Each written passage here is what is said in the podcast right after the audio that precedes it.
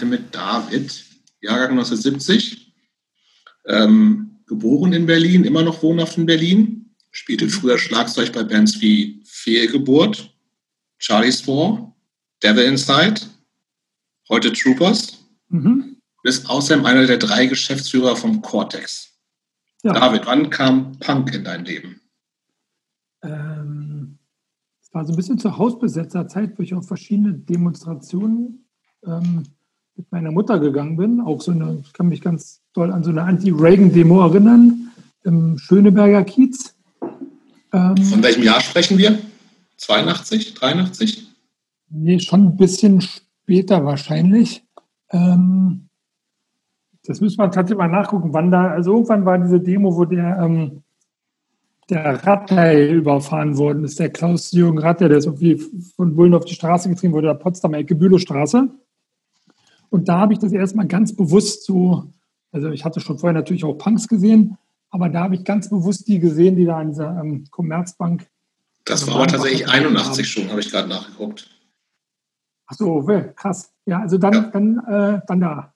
Ich hätte jetzt so viel gedacht, später, es passt eigentlich auch, dass es äh, da war. Also da habe ich die sozusagen ganz bewusst zum ersten Mal gesehen und habe was gesehen wie so eine Mischung aus, na klar, die sehen anders aus und die waren da, die waren halt auch, die waren jung und die waren alleine da, die waren ohne ihre Eltern da und sahen halt wild aus, aber ich irgendwas. Wie sahen die, hm? Sorry, wenn ich ganz kurz unterbreche, weil ich das finde ich total spannend. Wie, äh, wie sahen die denn damals aus? Also du warst da elf. Äh, wenn wir sagen, das war also Anfang der 80er, das war das, war das noch so der, war das schon dieser schwarze Lederjacken-Nieten-Look? Gab es da schon so Irokesenhaarschnitte, spiky Hair, bunte Haare und sowas? Das war so dieser richtig klassische Punker-Look, wie man ja, den aber so aber kennt. weniger ja? zurechtgemacht. Also tatsächlich keine Dr. Martens, sondern einfach normale Springerstiefel, eine enge schwarze Hose oder irgendeine Hose. Und, also es gab auch, kann mich jetzt nicht daran erinnern, dass ich irgendwelche Bandhemden gesehen habe, aber ich hätte auch gar keine Band gekannt. Ähm, aber ähm, dann saß natürlich auf dem Boden angelehnt mit, mit, Hunden und mit Bierdosen und halt nicht auf, nicht auf Stühlen und äh, sahen halt auch nicht ordentlich aus. Die Haare einfach verstruppelt. Ich würde auch sagen, waren gar keine bunten Haare, sondern eher so blondierte Haare. Schon aber so irgendwie wild zurechtmacht, Gürtel schräg und irgendwelche Ketten umgehangen. Das war alles dabei. Und ähm, ich glaube auch, also, also 81 passt da ganz gut, weil ich habe mir dann das war noch in der sechsten Klasse in der Grundschule, da habe ich äh, zum Geburtstag von meinen Klassenkameraden Punkplatten gewünscht. Ohne genau zu wissen, was sie hatten, schon, ich weiß auch noch, verschiedene andere was Klassenkameraden hatten äh, schon so diese Musikwanderung durchgemacht. Der, der eine war Shaken Stevens Fan und der andere Elvis und das hat so dazugehört. Und ich habe noch mit Matchbox-Autos gespielt. Mich hat das überhaupt nicht interessiert. Dann habe ich so beschlossen, jetzt will ich auch ein bisschen neue deutsche Welle kannte ich und habe mir dann gesagt, Punkplatten gewünscht und habe ich von zwei gleichzeitig dieselbe Platte gekriegt, und zwar Exploited Troops of Tomorrow. Die muss da scheinbar neu gewesen sein, aber natürlich das Cover jetzt noch großartig. Ich weiß nicht zusammengezählt, wie viele Stunden ich davor saß und mir das alles äh, angeguckt habe. Und das Geile ist. Zweite, zweite Exploiter, Exploited ja, Album, ja. Hm. Genau, und die habe ich auch beide heute noch. Also sozusagen die eine war das, das gute Stück und die andere, da ist das Textblatt völlig zerlöchert, tausendmal in die Wand geheftet, mit dem Kopierladen gehabt, Kumpels geborgt. Ähm, ja, das war sozusagen mein, mein Anfang. Und die erste Platte, die ich mir kurz danach selber gekauft habe oder, oder auch zu diesem Geburtstag, war in der Wilmersdorfer Straße, also Plattenland in der, in der Fußgängerzone. Ich weiß ja nicht genau, wie der hieß. Müsste man auch mal nochmal rauskriegen. Auf jeden Fall habe ich mir gekauft ähm, äh, Soundtrack zum Untergang von auf aggressive Rockproduktion. Da war der Slime. war ja gerade raus, ne? Und der war schon zensiert. Also ein großer gelber Sticker drauf. Damals wusste ich aber nicht, es ist jetzt besonders cool, dass ich eine Part habe mit dem zensierten Song. Später wusste ich dann, das ist die, die uncoole Version, weil der Song schon gepiepst ist. Aber trotzdem fand ich das irgendwie alles mega stark.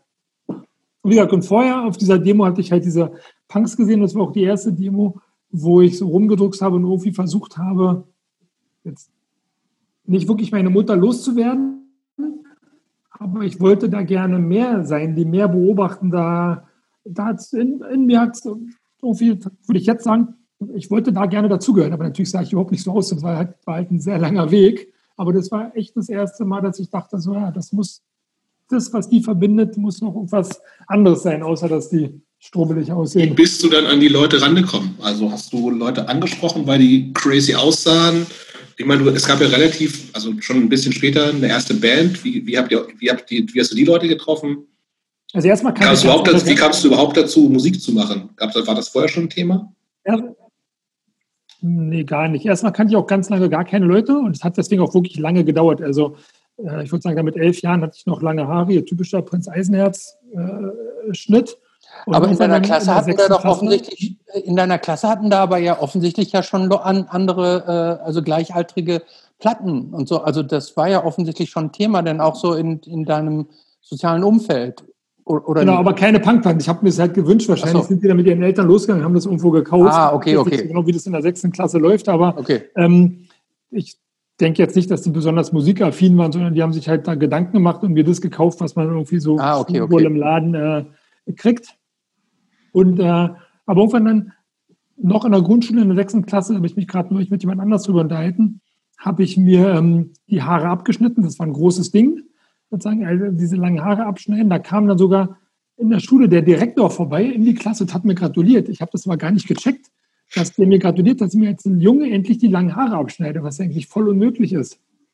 Äh, hat aber nicht gesehen, dass ich gleichzeitig hier vorne blau und rote äh, Strähnen reingefärbt hat. Also jetzt würde man sagen, wirklich sehr, sehr dezent, vielleicht so groß wie eine Zigarettenschachtel, aber damals war das natürlich total wild.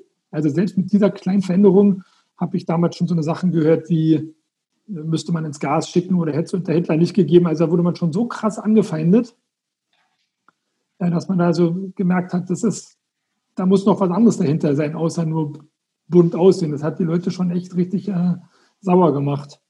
Und mit deinen Eltern war das cool, dass du dir die Haare gefärbt hast dann mit äh, 11, 12? Naja, die waren cool. Die haben mir, letztendlich haben mir dieses Jahr ermöglicht. Ich habe das jetzt nicht irgendwie heimlich gemacht, sondern ähm, das war eine, eine Bekannte von meiner Mutter. Lustigerweise, die war äh, äh, Monika Döring, die hat die jahrelang das Loft gemacht. Die war sozusagen die Musikkuratorin äh, oder wie man das auch immer nennt, die halt die Shows im Loft gemacht hat.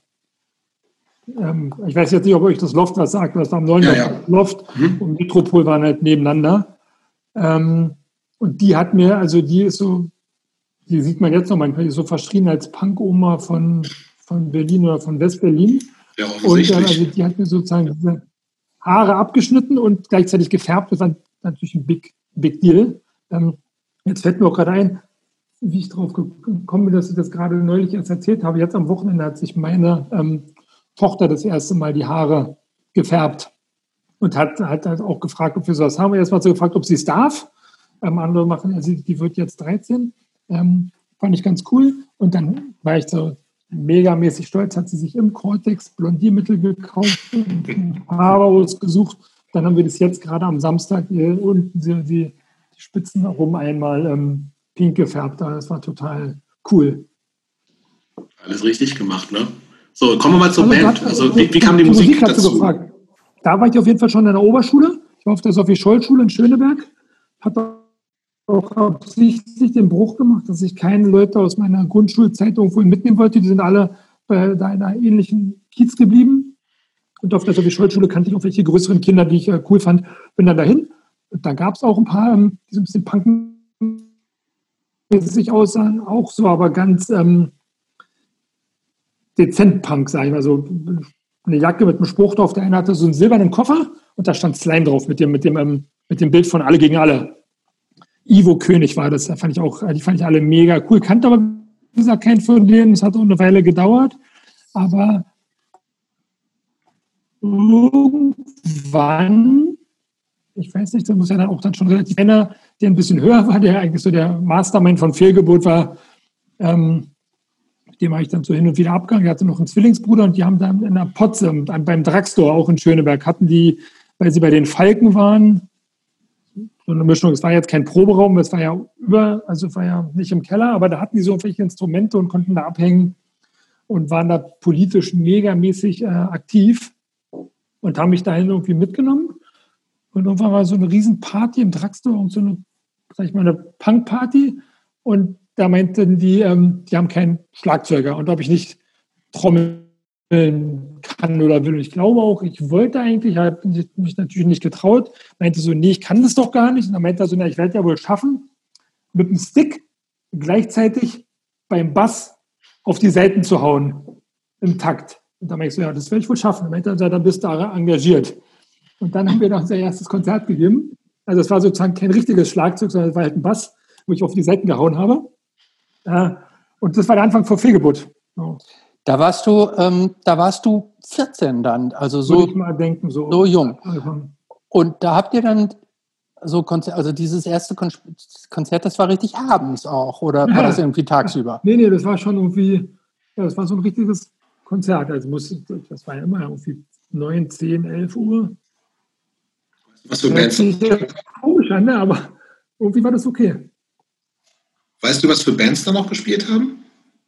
Nee, also da gab es ja noch eine andere, so aus der Fehlgeburt gab es ja welche, die es so ein bisschen nachgemacht haben. Das waren GZG, die zerstörten Gehirne. Die haben auch im Drugstore ähm, geprobt. Ähm, einer von denen war dann später auch bei Ganja, ein ziemlich geiler Gitarrist.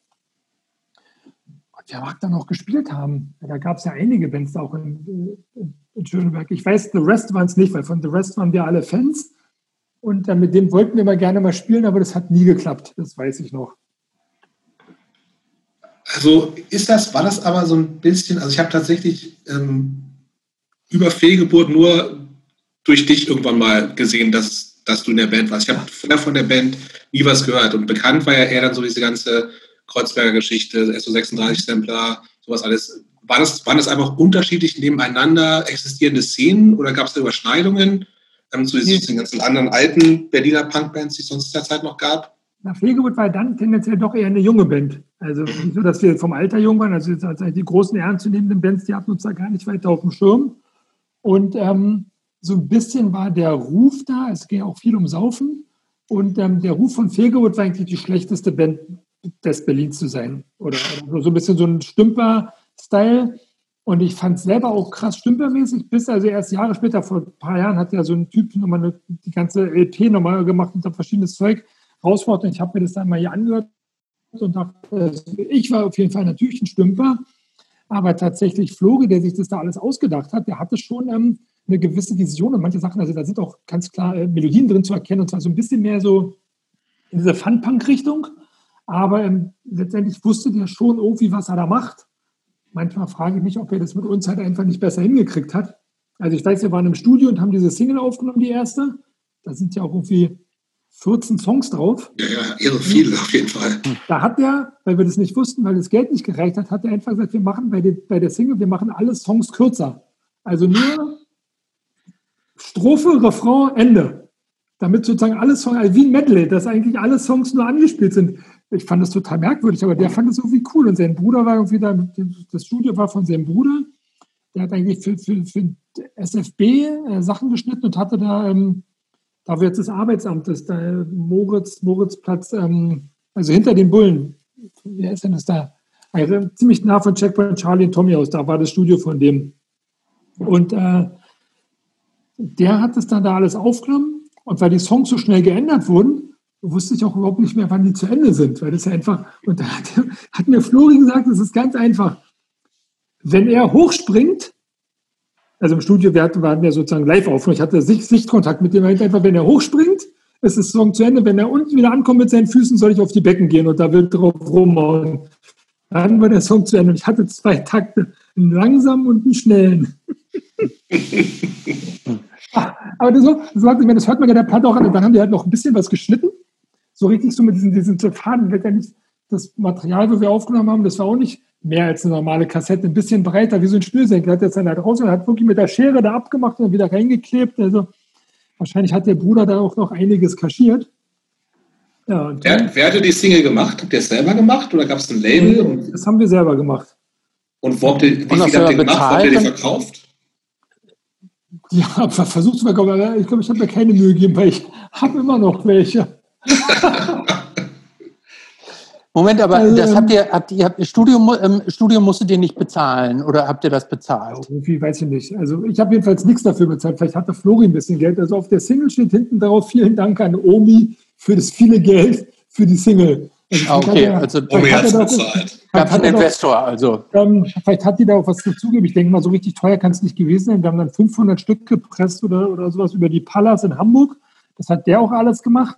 Tatsächlich aber mit den Konsequenzen, dass die politischen Inhalte, der Text auf der Single so gravierend war, dass er zu Hause rausgeflogen ist und ausziehen musste, weil die Eltern Angst hatten vor Hausdurchsuchung und äh, RAF-Verbindung und ähm, äh, das war schon so nicht ganz ohne. Meine Eltern waren ein bisschen locker und haben sich da nichts bei gedacht, sodass dann sozusagen der offizielle Kontakt oder wie man es so nennt, Fanclub-Adresse war dann auch die Adresse von meinem Vater und nicht mehr bei, bei ihm zu Hause. So bin ich dann also ein bisschen in die Verantwortung gerutscht. Oder dass jetzt auch zig Jahre später die Leute eher mich kontakten konnten als ihn. Und als dieser Typ ähm, vor ein paar Jahren diese LP rausgebracht hat, da habe ich auch diese anderen beiden Mitmusiker gar nicht mehr wiedergefunden. Weil also, äh, mittlerweile habe ich Flori wieder getroffen, wieder gefunden. Aber ich habe wirklich bestimmt ein Jahr lang öfter bei Facebook also Aufrufe gemacht und so, bis dann einer äh, mich angerufen hat über einen anderen, der meinte, ey, ich habe gehört, du suchst Flori und der hat hier ist eine Handynummer das war echt abgefahren. Aber ich gerade auf Tour mit Hatebreed irgendwo in Frankreich, habe ich diese Handynummer gekriegt und dann ähm, da aus Frankreich dann nach, weiß ich, wie viele Jahren, 20 Jahren oder so, das, das erste Mal mit dem Typen wieder telefoniert. Das war ganz äh, cool. Aber den Bassisten zum Beispiel, der auch dann am Anfang noch bei Charlie's War dabei war, den habe ich nicht mehr wiedergefunden. Der will auch einfach nicht. Also ich habe da genug Leute gefragt, die das wissen könnten. Da hat sich bei mir keiner gemeldet. Was für mich bedeutet, diese LP, da habe ich so und so viele Kopien gekriegt als Freiexemplare für die Band. Ich kann jetzt offiziell nicht verkaufen, weil ich das nicht machen würde, solange die anderen nicht ihren Teil haben. Also jetzt, also Flori hat jetzt seinen Anteil gekriegt und meiner steht hier und der für den Bassisten steht auch noch hier. Und ähm, es nervt eigentlich ein bisschen, weil jetzt geht schon das dritte Jahr in Folge oder das zweite Jahr in Folge, wo ich eigentlich ein Top-Weihnachtsgeschenk hätte für irgendwelche Leute, aber die nicht rausgebe, solange der andere nicht seinen Anteil hat. Ja, habt ihr mit Fehlgeburt viel gespielt? Konzerte?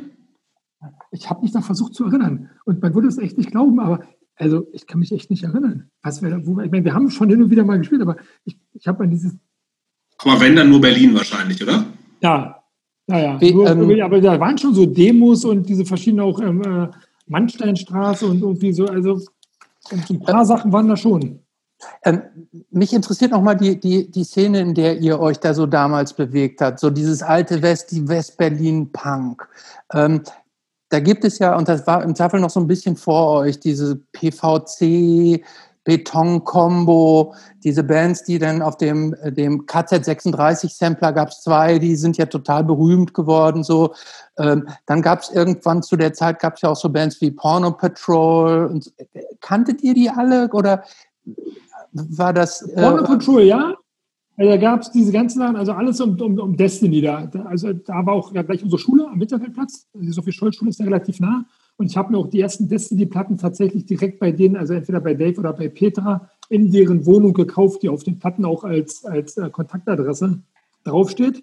Und daher wussten wir halt auch, dass Dave selber der Sänger von Porno Patrol ist. Dann später ähm, No Allegiance die kannten wir und die kannten auch sozusagen, wir, da wussten wir auch, wer die sind und auch das hat wieder Jahre gedauert, bis die einen auch kannten und man dann sozusagen auch ein Teil in deren Szene war. Da gab es dann noch Squandered Message, die hatten dann noch ein paar Mal schon im Osten gespielt. Äh, Wie war das mit so Vorkriegsjugend, Melonheads? Melonheads äh, Spandauer, die fanden wir mega geil, da waren wir auch, da waren wir auch Fans.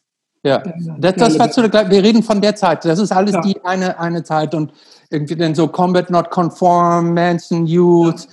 Diese, ja, das waren alles die Bands, die waren da, aber wir waren Fans von denen. Also die kannten uns jetzt nicht wirklich oder haben uns tendenziell eher belächelt. Da waren weil, jetzt, weil ihr jetzt zu funnig wart oder so. Zu funnig, zu jung, zu schlecht und einfach, ich glaube, der, der, genau in dem Alter, da machen ja so ein paar Jahre auch was aus. Mhm. Und dann war es auch noch genau die Zeit, da gab es in Berlin dieses Fancy Bonzen Records. Mhm. Da hatte ich dann irgendwann äh, auch mal ähm, ein Interview drin und da ging es auch ziemlich deutlich hervor, dass auch gerade in der Szene so eine Art Spaltung war. Da gab es nämlich dann auf der einen Seite die Nietenpunks und auf der anderen Seite die Tonschuh-Bandana, vermeintlichen Thrasher, äh, wie sagt man jetzt, ähm, ja, Skatepunks. Mhm. Da, also ich würde sagen, das war für mich das erste Mal, dass in der Szene so ein, so ein Bruch gab. Also weg vom Unity-Gedanken und alle zusammen oder alle zusammen vermeintlich gegen rechts. Das war ja auch noch gar nichts. Das war ja ganz neu, dass es auf einmal Faschos gab. weil, weil vorher waren die Skinheads einfach mit dabei und waren, da waren alle gleich und dann haben sich halt irgendwelche Leute ähm, äh, äh politisch tendenziell nach rechts ähm, abgespalten. Und ziemlich zur gleichen Zeit gab es dann halt auch die Sache, dass sich die, die eigene Szene auch so ein bisschen spaltet und sich die Leute nicht mehr ganz grün waren, was letztendlich an Äußerlichkeiten festgemacht wurde. Mhm. Und wo, wo, haben die, wo habt ihr da alle so, wo haben diese ganzen Bands alle gespielt? Was, was waren damals so die Auftrittsorte oder so die Hangouts oder wo, wo, wo, wo habt ihr, wo ihr sagt, du sagtest, ihr wart Fans von den ein bisschen älteren Bands, klar, also um zwei Jahre machen da schon einen großen Unterschied aus. Wo, wo habt ihr die denn gesehen? Wo, wo, wo haben die gespielt? Was waren da so die, die Orte, wo man hingepilgert ist, um mal zu gucken, was die Großen machen? Also auf jeden Fall das Blockschock, wo es noch am, ähm, am Heinrichplatz war, bevor es dann später umgezogen ist zum Südstern. Blockschock war eins.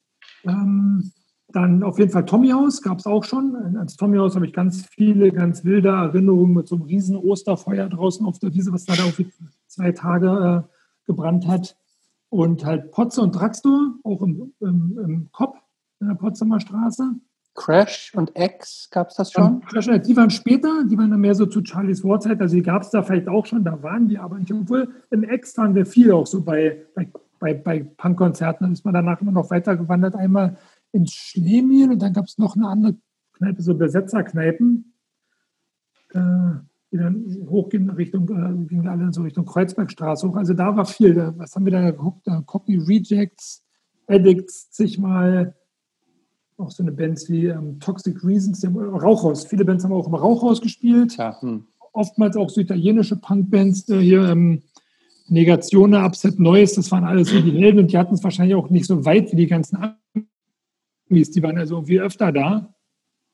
Und die immer gepaart halt auch mit irgendwelchen Berliner Bands. Und wir fanden auch gar nicht, also damals war es auch gar nicht so, dass man jetzt unbedingt die Amis so viel geiler fand. Also die Bands, die haben eigentlich nah waren. Also definitiv richtige Helden waren halt Manson News, ähm, Comet Not Conform, Hostages of Ayatollah, diese, diese paar Bands, die wir fanden die alle geil. Theresie zum Beispiel, die waren großartig und die konnten ja damals auch schon spielen wie, also das war äh, krass.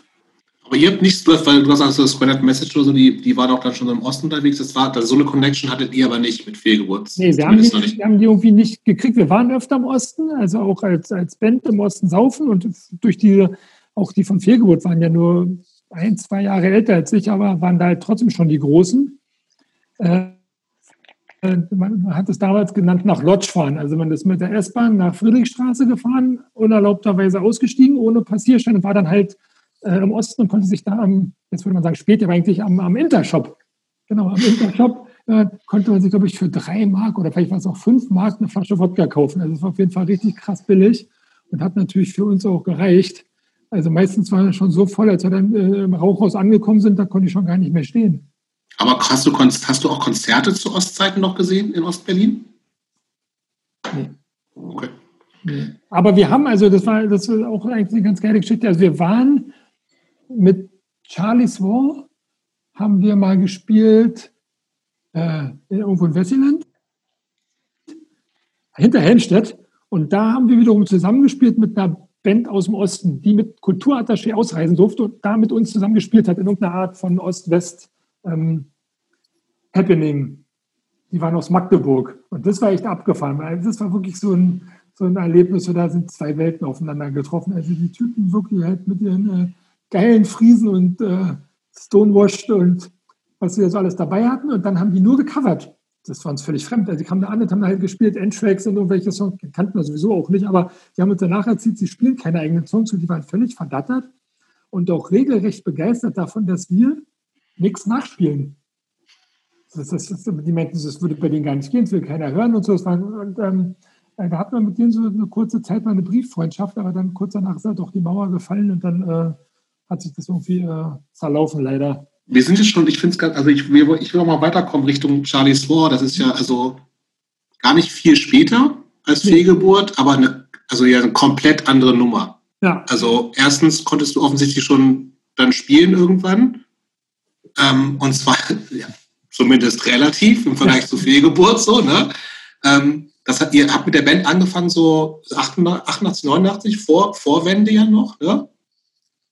Ja, ja, und das, das war ja schon, also wo, wie, wo, wie, wo kamen die Einflüsse her? Also das ist ja, also der von Fehlgeburt eine komplett andere Geschichte. Genau, der Übergang war trotzdem fließend, weil die von Fehlgeburt waren eigentlich dann auch bei Charlie's War dabei. Und da merkt man aber auch so, so eine Spannung. Also mir auch war es so ein bisschen zu lustig, diese Fun-Punk-Geschichte bei Fehlgeburt. Und dann kam ja auch für mich andere Musik an, also auch Ami-Punk, andere Sachen noch und auch dieser ganze New York-Sound kam ja dann langsam schon rüber. Und für mich war klar, ich will mehr sowas machen. Andere wollten aber mehr so. Und ihr kennt es ja selber von, von euren Bands. Äh, das ist dann manchmal nicht ganz einfach. Aber ähm, ganz am Anfang, also die ersten Demos von Charlie's War, da singen wir auch noch Deutsch. Und da haben wir noch relativ dümmliche, dümmliche, äh, fast so Fun-Punk-artige Texte. Und das war auf jeden Fall ein Konflikt in der Band. Und der ist da, ich weiß zum Beispiel auch nicht, wie es dazu kam, dass dann Flori die Band verlassen hat. Der wollte halt auch andere Sachen machen, aber ich weiß gar nicht, haben wir den rausgeworfen, rausgeekelt oder ist er einfach gegangen, weil er gemerkt hat, mit uns ähm, wird es nichts. Ich weiß, wir haben Anfang, wir wollten um den Covern äh, ähm, hier Big Mouth. Das hier? Äh, Von Gorilla Biscuits? Genau das fand er so kacke. Also der Song ist auch erstaunlich schwer nachzuspielen, also für mich jedenfalls damals, aber wir fanden ihn mega geil alle. Und da habe ich einfach gemerkt, also mit dem wird es nichts. Wir waren da im Proberaum, relativ in der Nähe, wo ich jetzt wohne, irgendwo hier in, ähm, in Neukölln. Sagt euch die Band Zimmer 101 was? Nee, mir nicht. Das war auf jeden Fall so eine Berliner Band aus dem Umfeld von, ähm, da war auch so ein bisschen die ganze Berliner Szene gespalten, einmal so das ganze MAD-Umfeld und dann gab es noch die Leute um Thomas Spindler rum äh, ähm, aus, dem, ähm, aus dem Sasquatch ähm. Das war ein anderer Plattenladen hier in Berlin. Und, Kommen wir noch zu. Da gab es auf jeden Fall Frank Buczynski, glaube ich. Also, der hatten so einen Bassist, das war irgendwie so ein verrückter Langhaariger, Mischung aus Hippie und irgendwie noch einen. Auf jeden Fall, die haben uns dann Untermiete gegeben in ihrem äh, wilden äh, Proberaum. Die haben auf, also Zimmer 101 hat auf allen Straßenfesten irgendwie gespielt. Und da waren wir dann am Anfang. Und daraus ist dann irgendwie Charlie's War entstanden. Später sind wir dann ins Tommy-Haus eingezogen und da bist heut, heute auch nicht mehr ausgezogen. Aber die Anfänge waren auf jeden Fall da. Und ähm, ich weiß auch noch, irgendwie Mike, auf irgendeinem Konzert habe ich mal Mike gefragt, ob er nicht, äh, ob er nicht Lust hat, bei uns zu singen. Und der war, das war der unser Sänger. So. Und wo du gerade auch gefragt hast, wo man auf Konzerte gegangen sind. Ähm, in diesem alten Blockshop am Heinrichplatz das erste Mal bewusst habe ich Mike gesehen da wurde er gerade von zwei Großen in eine Mülltonne gesteckt. Hm. das war auch sehr lustig. Weil er so einen kleinen Flattop hatte, das hat dann irgendwie den, den Großen nicht gefallen. Also wir haben da sozusagen äh, schon als Kleine einiges ähm, durchgemacht. Was waren das für Einflüsse, die ihr dann bei Scheiß war? Das war schon, das war schon, also ich, ich habe es dann, die Single hatte ich nicht so mitgekriegt damals, aber das war schon einfach so, so klassischer New York Hardcore eigentlich. Genau, ne? also, also was, was waren so Bands, die, mhm würde ich an, ganz vorne nennen, Sick of the Oil. Wir hatten aber halt auch also eine unserer ersten größeren Shows oder so, also nicht unsere allererste Show, aber wir haben dann halt gespielt auf der ersten Tour, Use of Today und Lethal Aggression. Mhm. Den ähm, haben wir gezockt, also die kannten wir und alle Bands, die aus denen hervorgegangen sind, oder die ganzen, das ganze Umfeld von denen und Mike. Die ganzen frühen, frühen Revelation-Sachen und so, ne? Genau, also, also Mike hat auf jeden Fall sehr fleißig immer bei Frontline bestellt. Also es gab Frontline und Rebate, da waren wir wahrscheinlich alle Kunden. Mhm. Das war so ein bisschen so ähm, der Sound. Da gab es ja andere Bands, die auch sowas gemacht haben. Erosion gab es noch oder Emils aus Hamburg. Mhm. Äh, die waren uns ja alle ein bisschen weiter ähm, voraus, aber da ging es eigentlich relativ schnell, dass man sich irgendwie kannte. Komisch, ich hätte jetzt gedacht, dass ihr, ähm, weil du eben jetzt nanntest, ich hätte jetzt, ich hätte jetzt als, als, sagen wir mal, als Bruderband auf dem New York, auf dem deutschen New York Hardcore-Thron eher die Rikers jetzt gesehen. Das war ja viel später. Waren die viel ja. später? Also ja. bei Rikers muss man sagen, also wir haben denen den Weg geebnet, weil als wir fertig waren, da kamen die gerade so an und konnten sozusagen tatsächlich regelrecht das Zepter übernehmen und dann loslegen mit ihrem etwas überarbeiteten und etwas verbesserten Konzept. Ähm, aber das war halt wirklich, da ist genau eine ganze Zeit dazwischen. Okay. Aber die erste Single kommt auf Crucial Response Records, ne? Mhm. Wie, was, wie, was, wie kam da die Connection? Das ist ja, ist ja eher Ruhrgebiet, ne? Also warum kein Berliner ja. Warum nicht selbst gemacht? Da hatten wir gar nicht das, also kein Interesse oder kein Know-how, ich weiß gar nicht. Die haben sich bei uns gemeldet. Damals hießen die allerdings ganz am Anfang Anti noch Anti-Schelsky Records. Also mhm. die erste Pressung war noch auf Anti-Schelsky. Und ähm, der Peter Hören, der war da einfach sehr, äh, glaube ich, fest verwurzelt schon in diesem ganzen Straight Edge-Ding. Und wir waren ja anfangs auch so wie eine Straight Edge. Ich meine, ich habe zwar die DX bei mir raufgemalt, aber genau diese ganze ähm, Straight Edge Posi ähm, Einfluss, das war ja ähm, ganz ähm, doll drinne bei uns. Vielleicht auch gerade nach dieser Punk, Punk-Erfahrung oder anfänglichen Punk-Szene, wo es tatsächlich halt darum geht, äh, saufen und äh, auch irgendwie, wenn vielleicht auch nachgeplappert, aber so ein bisschen dieses No Future und alles ähm, Scheiße. Und wir haben gemerkt, das ist aber eigentlich gar nicht unser Ding, weil äh, wir wollen ja eigentlich was machen. Wir wollen, ja, wir haben irgendwie einen Anspruch, jetzt nicht unbedingt gleich die Welt retten, aber auf jeden Fall verändern. Und das hat irgendwie mit den ganzen Hardcore-Gedanken viel besser gepasst als mit diesem ähm, äh, destruktiven Punkzeug, zumal das ja auch dann ein bisschen äh, ausgelutscht war schon. Ja, ich meine, also eindeutig seid ihr ja, also war ja Charlie's War eine so der ersten so Klasse, also die so mehr so richtigen New York Sound gemacht haben. Also wenn du gesagt hast, wenn du jetzt Erosion und Emils genannt hast, das war ja längst nicht so amerikanisch. Also ja. ein bisschen mehr Metal bei Erosion dann später sowieso, aber Emils war einfach so, nicht nur weil sie Deutsch ja. gesungen haben irgendwie, aber die kam halt viel deutscher rüber als, als also Charlie's War war schon so wir, also gefühlt sowas, wir, wir hören was und wir versuchen das so gut es geht nachzumachen. Das genau, so war es. Und jetzt würde ich aber im Nachhinein, also ich kann mich nicht erinnern, dass wir in irgendeiner Form da saßen und gesagt haben, wir müssen das jetzt kopieren, mhm. ähm, sondern man spielt ja das, was man geil findet. Also natürlich, wir waren auch da fünf verschiedene Leute, jeder fand irgendwie was anderes ein bisschen geil. Also ich fand damals, ich fand die erste Biosat mega super und habe irgendwie versucht, meinen Leuten zu sagen, mach doch mal so einen Riff und der nächste fand das gut. Daraus kam dann halt dieser, dieser ähm, Sound. Rückwirkend würde ich sagen, es hat schon auch ein bisschen was damit zu tun, dass wir halt, ähm, ja, also Berlin und New York sind sich halt auch irgendwie ähnlich. Und das sind halt einfach große Städte. Das war äh, auch ein relativ hartes Pflaster, wenn man nicht aufgepasst hat.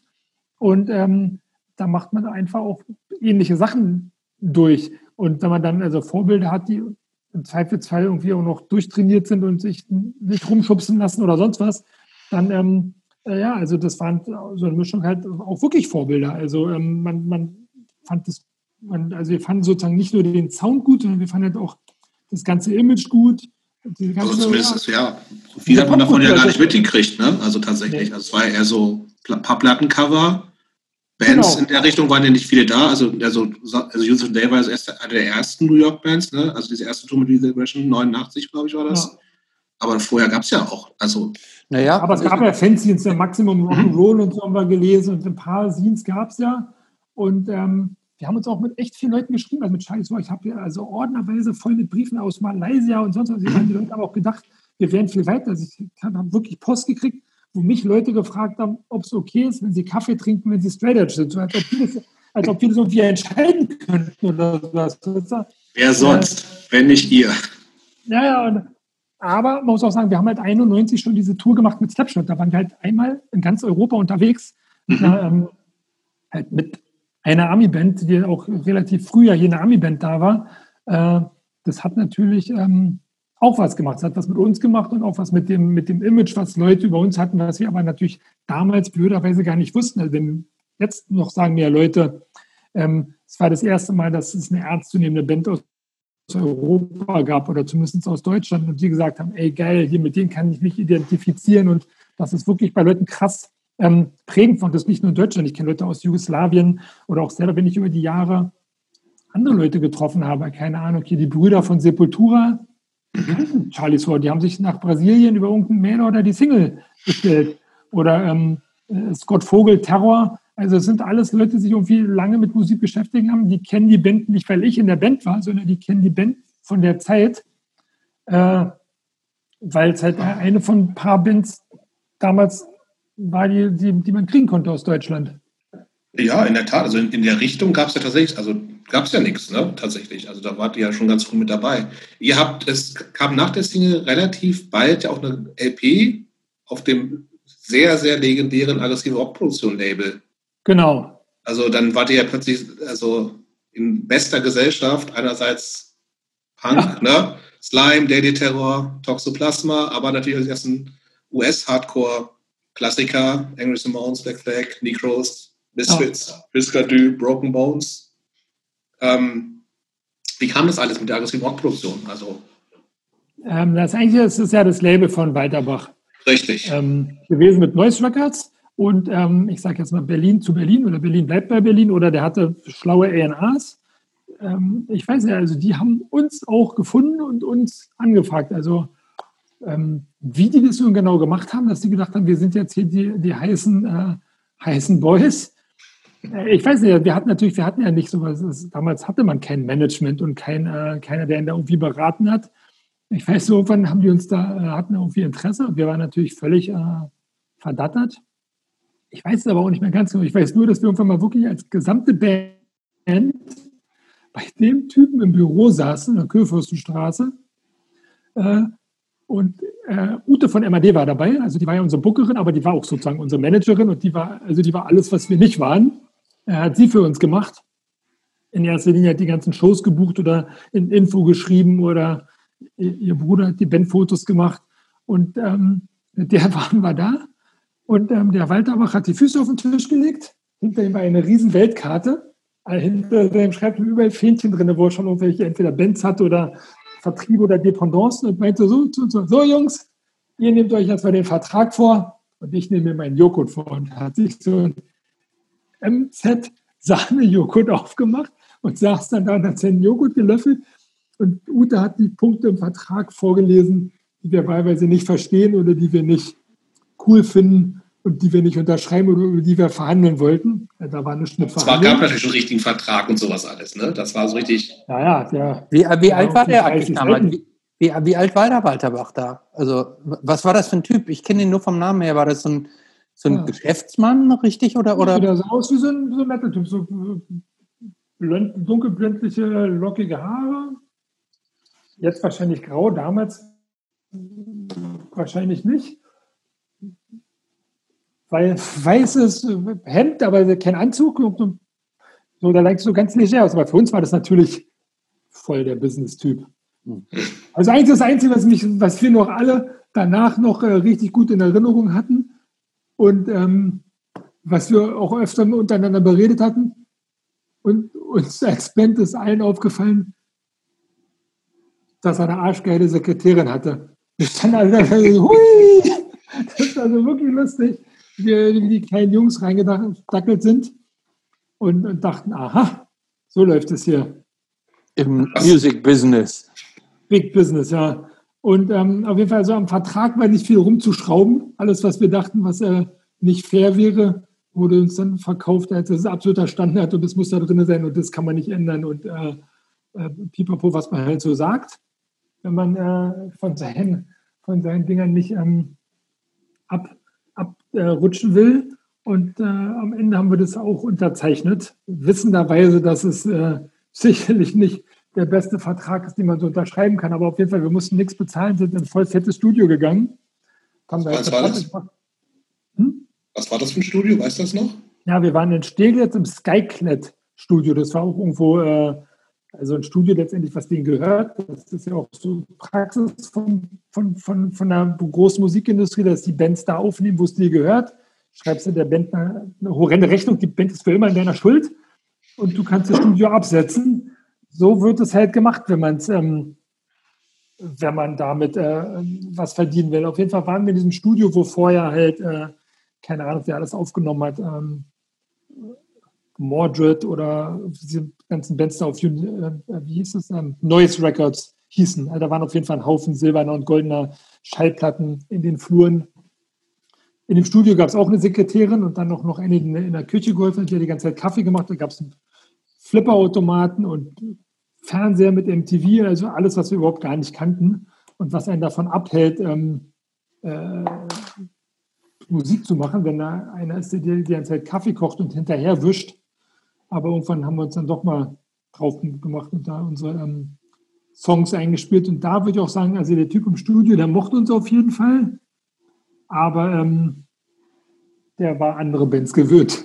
Also anderen Sound und auch, äh, der fand es auf jeden Fall schon prächtig brachial, was wir da gemacht haben. Aber ähm, so Songwriting und kompositionstechnisch, glaube ich, hat er teilweise echt die Hände beim Kopf zusammengeschlagen. Was heißt, so, so einen klassischen Produzenten gab es da nicht, so ich habe es alles selber gemacht. Nee, ja, also mit dem zusammen und der mhm. war auch cool. Und ähm, aus irgendeinem Grund kannte die auch unseren Gitarristen oder, oder die haben sich da kennengelernt. Auf jeden Fall, die waren beide so mehr, so ein bisschen metalmäßig. Und ähm, ich, weiß, ich weiß nicht, ob ich überhaupt beim Mix dabei war. Auf jeden Fall, also der, der Gitarrist, der auch so, sag mal, so einen Löwenanteil beim Songwriting hatte, die haben ganz gut geklickt und äh, haben da, glaube ich, versucht, ähm, echt das Beste rauszuholen. Wahrscheinlich hatten wir jetzt auch nicht so krass viele Aufnahmetage, ich weiß nicht mehr so genau. Ähm, aber äh, ich weiß, was wir so als heute auch so ein Intro gemischt und dann da, also ich meine, heute könntest du das alles aus dem Internet runterladen. Das hat, das hat wahrscheinlich genauso lange gedauert, wie die ganze Platte produzieren, diesen Intro für diesen Song Time to Survive mit der Atomexplosion dann irgendwie zusammenzurühren. Ähm, das war auf jeden Fall äh, sehr aufwendig. Aber war das, also das, war das dann für euch damals so, du warst wie alt ungefähr? Anfang 20, ne? Ja, würde ich sagen. Ja, wenn du 70 geboren bist, das war 90, ja. 91 sowas, ne? Ähm, war das schon so ein Ding, wo ihr dann alle gedacht habt, okay, das ist jetzt, das ist jetzt richtig Musikbusiness, wir wollen jetzt irgendwie davon leben? War das überhaupt eine Option? Also es wirkt ja dann alles so, wenn man erstmal in ein dickes Studio kommt und einen Vertrag unterschreibt und was weiß ich alles. Mit was für Erwartungen seid ihr da rangegangen? Okay.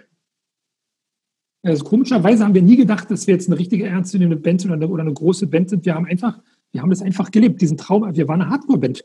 Und wir haben, äh, also tatsächlich ein bisschen später, wenn dann so, als dann die ersten Querelen kamen, äh, war das vielleicht auch ein Thema. Bei anderen, die dann vielleicht dachten, man könnte damit, aber ich weiß zumindest, ich kann ja auch nur für meinen Teil sprechen.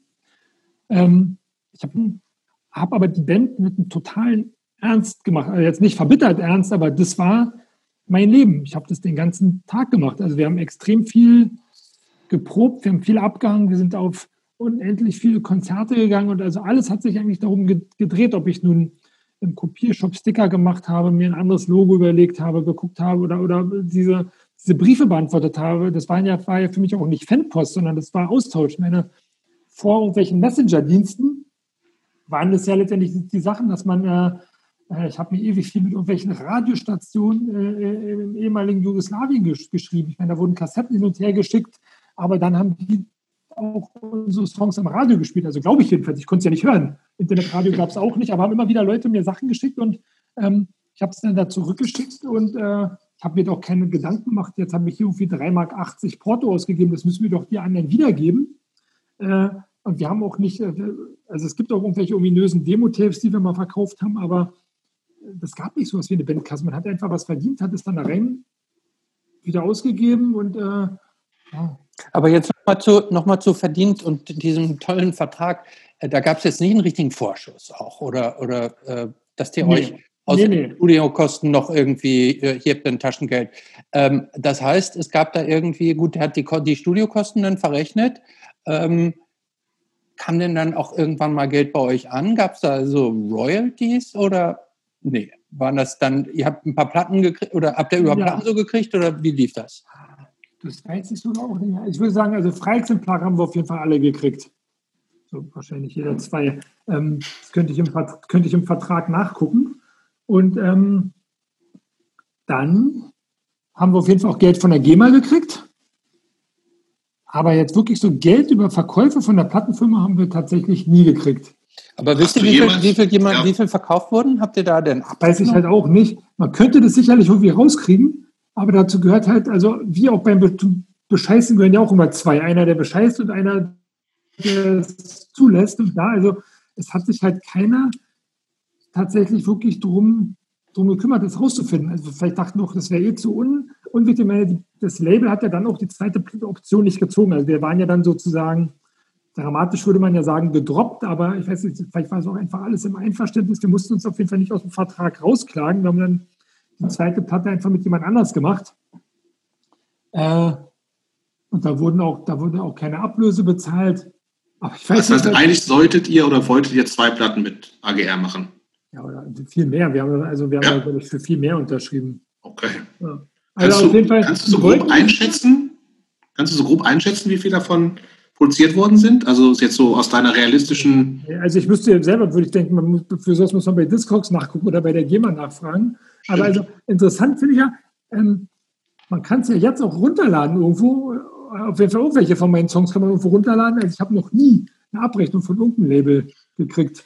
Ähm, ähm, aber irgendeiner muss sie haben. Das ist dann schon manchmal ein bisschen ähm, merkwürdig und auch die ganzen Rechte von damals von Neuss oder AGR sind ja auch irgendwo hin verkauft worden. Ähm, aber ich, ich würde mal sagen, keine, was haben die damals gemacht? LP, CD, da war ja gerade CD war neu. Kassette offensichtlich auch. Kassette gab Nee, die kam in Malaysia. Oh. Also Kassette habe ich auch mal gekriegt, das weiß ich noch. Hm. Ja, wie gesagt, ähm, was werden die gemacht haben? Vielleicht 3000? Würde ich jetzt irgendwie realistisch finden, aber also ich würde jetzt sagen, vielleicht keine Ahnung, 1000 LPs, 1000 CDs und. Könnte mir fast vorstellen, mehr, ehrlich gesagt. Kann ich mir auch gut vorstellen. Ja, ich weiß nicht, mit was für Startaufwand die herangegangen sind, wie da die Vertriebswege äh, damals aussahen.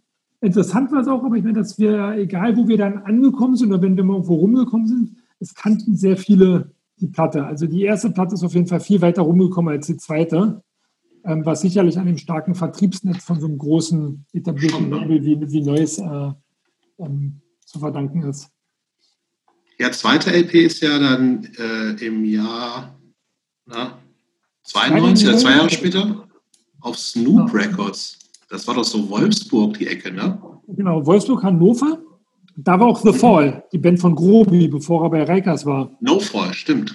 Ja, stimmt. Ähm, Ja, also, ja. Die hatten ein paar ganz gute Sachen. Also die Intricate, die erste Seven hat die auch gemacht, paar ganz gute Sachen. ja, die war auch LP. super, genau.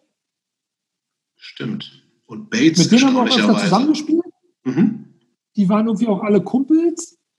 Und ja, aber dann das Label war, glaube ich, auch ganz, die wollten es eigentlich richtig und die hatten auch so, mit, da ging es ja dann auch schon los mit Verlagsstil und so ein bisschen mehr so, mehr Musikbusiness. Ähm, da war es dann bei uns aber allerdings auch schon schwierig. Ich glaube, also wenn man sich jetzt darüber aufregen würde, dass wir von Snoop Records nie Geld gekriegt haben, ich glaube, letztendlich haben wir den Vertrag auch nie zu Ende unterschrieben. Da hat schon damals Mike Waugh gesagt, er unterschreibt nichts, nie wieder. Er hat schon mal, er hat schon mal was unterschrieben und es macht immer nur Probleme. Korrekt. Okay, 92, zweite LP. Ähm, ihr seid irre viel unterwegs gewesen. Du hast schon gesagt, die Tour mit Slapshot 91, also das war ja auch eine MAD-Tour schon, Ja. ne? Ich habe euch, glaube ich, irgendwann mit Agnostic von Hannover mal gesehen. Das muss auch so 91, 92 gewesen sein. Habt ihr da auch eine ganze Tour gemacht? Was gab's 92. noch für Sa- 92, okay. Also das war, glaube ich, zwei, aber ich habe selber noch eine Einsatzkarte mit Agnostik von aus Zapfendorf oder vielleicht sogar 91. Das war genau die Tour, wo dann der Sänger teilweise nicht dabei war, wo dann der Roadie singen musste Ach, die. bei Agnostic Front. Stimmt. Ähm, Das, da war ich Und- in Bielefeld beim Konzert. Ich war in Und- Dortmund. zu der Platte haben wir dann mit Killing Time getourt, wo wieder der Sänger nicht mitkommen konnte. Das stimmt, Da weil dann Flugangst nicht hatte, ne? Genau, da war dann nicht Anthony mit dabei, sondern ähm, der Dave, der eigentlich bei Vision war. Stimmt. tot mittlerweile. Ja. Ja, Es war eine geile Tour, aber dadurch, dass halt der Originalsänger nicht dabei war, war das schwierig. Es war für den Dave total schwierig, es war für die Fans schwierig. Voll. Ich, hab, ich war mega aufgeregt, ich hatte mega Bock. Ich habe die Brightside LP so abgefeiert. Und als ich die live gesehen habe, war- klang halt einfach komplett anders. War nicht geil. Genau, das war einfach, das war einfach, das war echt uncool. Das war, glaube ich, auch so eine richtig krasse Enttäuschung für, für viele. Ja, Weil damals, da ging es ja gerade los, dass mehr Bands gekommen sind und es war halt nicht mehr so was krass Besonderes. Also vielleicht noch ein, zwei Jahre davor hätte man sich mit allem zufrieden gegeben. Hauptsache, Ja. das ist so, aber da war es echt und, und vielleicht auch, weil die Brightside einfach so eine krasse Ausnahmeplatte war und auch ähm, vom Sound. Da war ja auch eine Normandy-Produktion, ich glaube Tom Source. Also das waren genau die, das waren unsere absoluten ähm, Helden, diese Sachen, die aus Normandy gekommen sind. Ähm, das war sehr, sehr schade. Ähm, wann habt ihr wann und warum habt ihr, habt, das hat sich so aufgelöst? Da gibt es sehr viele Faktoren, die dazu, dazu geführt haben. Ähm, weißt du es nicht? Also, Ja. okay, also hätte ja sein können, weil es gibt, gibt wahrscheinlich wirklich auch da Es gibt verschiedene, auch viele Geschichten dazu. gibt verschiedene Varianten, verschiedene ähm, Wir, wir können deine ja immerhin ähm, hören. Ge Geschichten. Ähm, also was ich schon mal meinte, ich glaube, da ging es dann gerade los, dass auch andere Leute so ein bisschen andere äh, Vorstellungen hatten. Also erstmal so in, innerhalb der Band. Also ich weiß so, vielleicht haben wir auch angefangen, den Basser zu mobben so ein bisschen, weil der halt äh, mit seinen, ähm, der war sozusagen mehr Metal, konnte besser spielen, hat auch gesagt, da schon gesagt, also mit dem Hardcore, damit kommen wir nicht wirklich weiter, wir müssten mehr, keine Ahnung, vielleicht müssen wir mehr Funkbass spielen, ein bisschen mehr slappen und dann sagt so, oh mein Gott, auf keinen Fall. Also das wollten wir nun gar nicht. Ähm, dann, ähm, also das war sozusagen die, die eine Sache. Auf jeden Fall zwei in der Band wollten so ein bisschen ähm, was anderes und wir hatten da dann ja auch so ein paar äh, Besetzungswechsel. Der, der, der Bassist von der ersten Scheibe ist raus, der am Anfang auch noch bei Charlies, äh, bei, bei Fehlgeburt mit dabei war, der, den ich nicht mehr wiederfinde. Ähm, der Gitarrist war raus, das heißt, wir hatten da ähm, dann ganz krass reinbekommen ähm, Jungblut in die Band. Lustigerweise schreibt er mir jetzt gerade in dem Moment hier gerade auf, ähm, äh, auf WhatsApp. Ganz nett, schickt mir hier ein, ähm, ein Foto. Äh, der war eigentlich bei Ultimate Warning, die haben auch im Tommy-Haus geprobt. Wir haben den durch die Wand gehört und dachten so, shit, da spielt aber einer geilen Hobel, den müssen wir mal auschecken. Das war damals sozusagen so äh, ein, ein doppelt gelungener Schachzug. Wir haben sozusagen Ultimate Warning den guten Gitarristen abgezogen äh, und damit die vermeintliche Konkurrenz äh, äh in, den, in, den Kinderschuhen gelähmt. Äh, unter der Hand natürlich, weil nach außen war man natürlich mega, äh, mega Unity und ähm, ähm, befreundet. Aber ein ähm, bisschen Kalkül war da wahrscheinlich dahinter. Und für den war es natürlich auch geil. Ich meine, der hat das erste Konzert mit uns gespielt, ich glaube, im ausverkauften Metropol als Vorgruppe von Bad Religion oder so. Äh, da hat er auf jeden Fall ganz gut geschlottert. Ähm, wie sind aber da gerade hin? Achso, warum wir es dann aufgelöst haben. Dann gab es noch so ein paar, ähm, sag ich mal, äh, unglückliche, unglücklich glückliche ähm, ähm, private Angelegenheiten. So, man sagt so, wo die Liebe hinfällt oder wo sie nicht hinfallen äh, sollte, was auch nicht so ähm, ähm, förderlich war für die ganze Sache. Also diese ganzen Faktoren haben dann mit dazu geführt, dass ähm, es eigentlich ganz klar war, dass es da nicht ähm, weitergeht. Mhm. Und das dann auch relativ schnell. Also, also das war ähm, das sind alles Sachen, die haben mich betroffen. Also die, sozusagen die Band hätte versucht werden können, ohne mich weiterzumachen. Also das wurde auch versucht. Ich glaube, es war dann aber auch schnell klar, dass es halt ohne mich nicht funktioniert.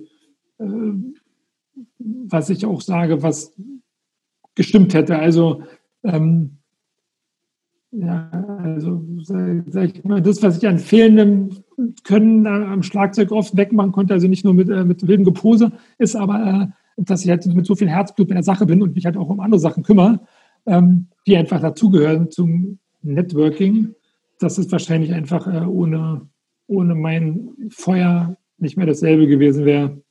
Aber jetzt nur damit ich das richtig verstehe, du hast es jetzt gerade so ein bisschen äh, niveaulos ausgedrückt. Äh, du hast irgendwelchen Bandkollegen die Frauen ausgespannt oder und dann gab es Beef oder, oder was war das? So ähnlich, aber nicht, nicht, nicht, also nicht ganz so, aber es geht in die richtige Richtung auf jeden Fall. Verstehe. Ähm, Lass, belassen wir es dabei. Ja, ist offensichtlich, offensichtlich so viele Jahre später auch immer noch so sensibel, dass wir das Kind nicht richtig beim Namen nennen wollen. Aber ist okay. Ähm, ich habe noch mal eine andere Frage. Ähm, Jobs bleiben wir bei Charlie's War? Ja, wir bleiben bei Charlie's War. Okay. Ähm, weil äh, Jobs und ich wir unterscheiden uns so ein bisschen, was New York Hardcore an, mhm. anbelangt. Weil ähm, ich bin da weitaus weniger drin zu Hause als Jobst. Ähm, sagen wir mal so, ähm, wenn man diese ganzen Unterkategorien, die es so im Hardcore mhm. gibt, mhm. mal so betrachtet, das hat angefangen dann praktisch so mit 77er England-Punk und dann gab es irgendwie UK 82 und dann kam irgendwann so ähm, diese US-Hardcore, was du eben meintest, die Bandana-Flanellhemden. So, äh, so dieses, dann gab es sowas wie Black Flag und Dead Kennedys, sage ich jetzt mal, und oder auch irgendwie so ähm, so California Beach Hardcore, ähm, so. Und dann war dieser New York Hardcore, das waren dann, eben, und dann gab es so Discord, und das waren alle, alle, die ich jetzt gerade so genannt habe, das waren mehr so, ja, sagen wir mal so, irgendwelche so Outsider, irgendwie, äh, und auch irgendwie so, weißt du, so picklige Vorstandkinder aus Mittelklassfamilien. Und dann kam irgendwie dieser New York Hardcore daher und das waren dann auf einmal so muskelbepackte Typen, die, ähm, wo man so auch das Gefühl hatte, das war so eine Aura der Gewaltbereitschaft auch. Hm? Das war alles viel härter. Ähm, und auch die, das Auftreten so Bands wie Hatebreed, Madball, hm, das waren nicht Biohazard. so... Biohazard, Terror, das Terror waren, glaube ich, waren gar nicht New York Hardcore, oder? Aber nehmen wir die mal Später raus. Auch, ja. So, aber das war alles auf einmal, das war dann so eine Gangart, ähm, die auf einmal, das war nicht mehr so positiv, sondern das war alles, hatte so einen, so einen, so einen, so einen dunklen, leicht aggressiven Negativ-Vibe. Was auch dazu geführt hat, dass New York Hardcore, sage ich jetzt mal so, in diesen PC Maximum Rock'n'Roll Kreisen so ein bisschen als der Proleten-Assi-Teil der Hardcore-Szene mhm. verschrien wurde. Mhm. Was sagst du dazu? Also die Vorwürfe sind natürlich begründet und meistens bei Vorwürfen, die sich so lange halten, da ist ja auch was dran. Also ähm, das, äh, das stimmt halt bedingt. Auf der anderen Seite ähm, geht das halt auch miteinander einher. Also ein harter Sound, ähm, also der Sound ist ja auch härter. Du vergleichst es mit Discord oder du vergleichst es mit meinetwegen ähm, ähm diesem äh, vorher dagewesenen Punk. Also ich meine, bis zu der Zeit, also was gab es denn brutaleres als New York Hardcore? Ich meine, ja, Negative Approach war auch hart, aber da hätte man nie so gedacht, das sind so Macker.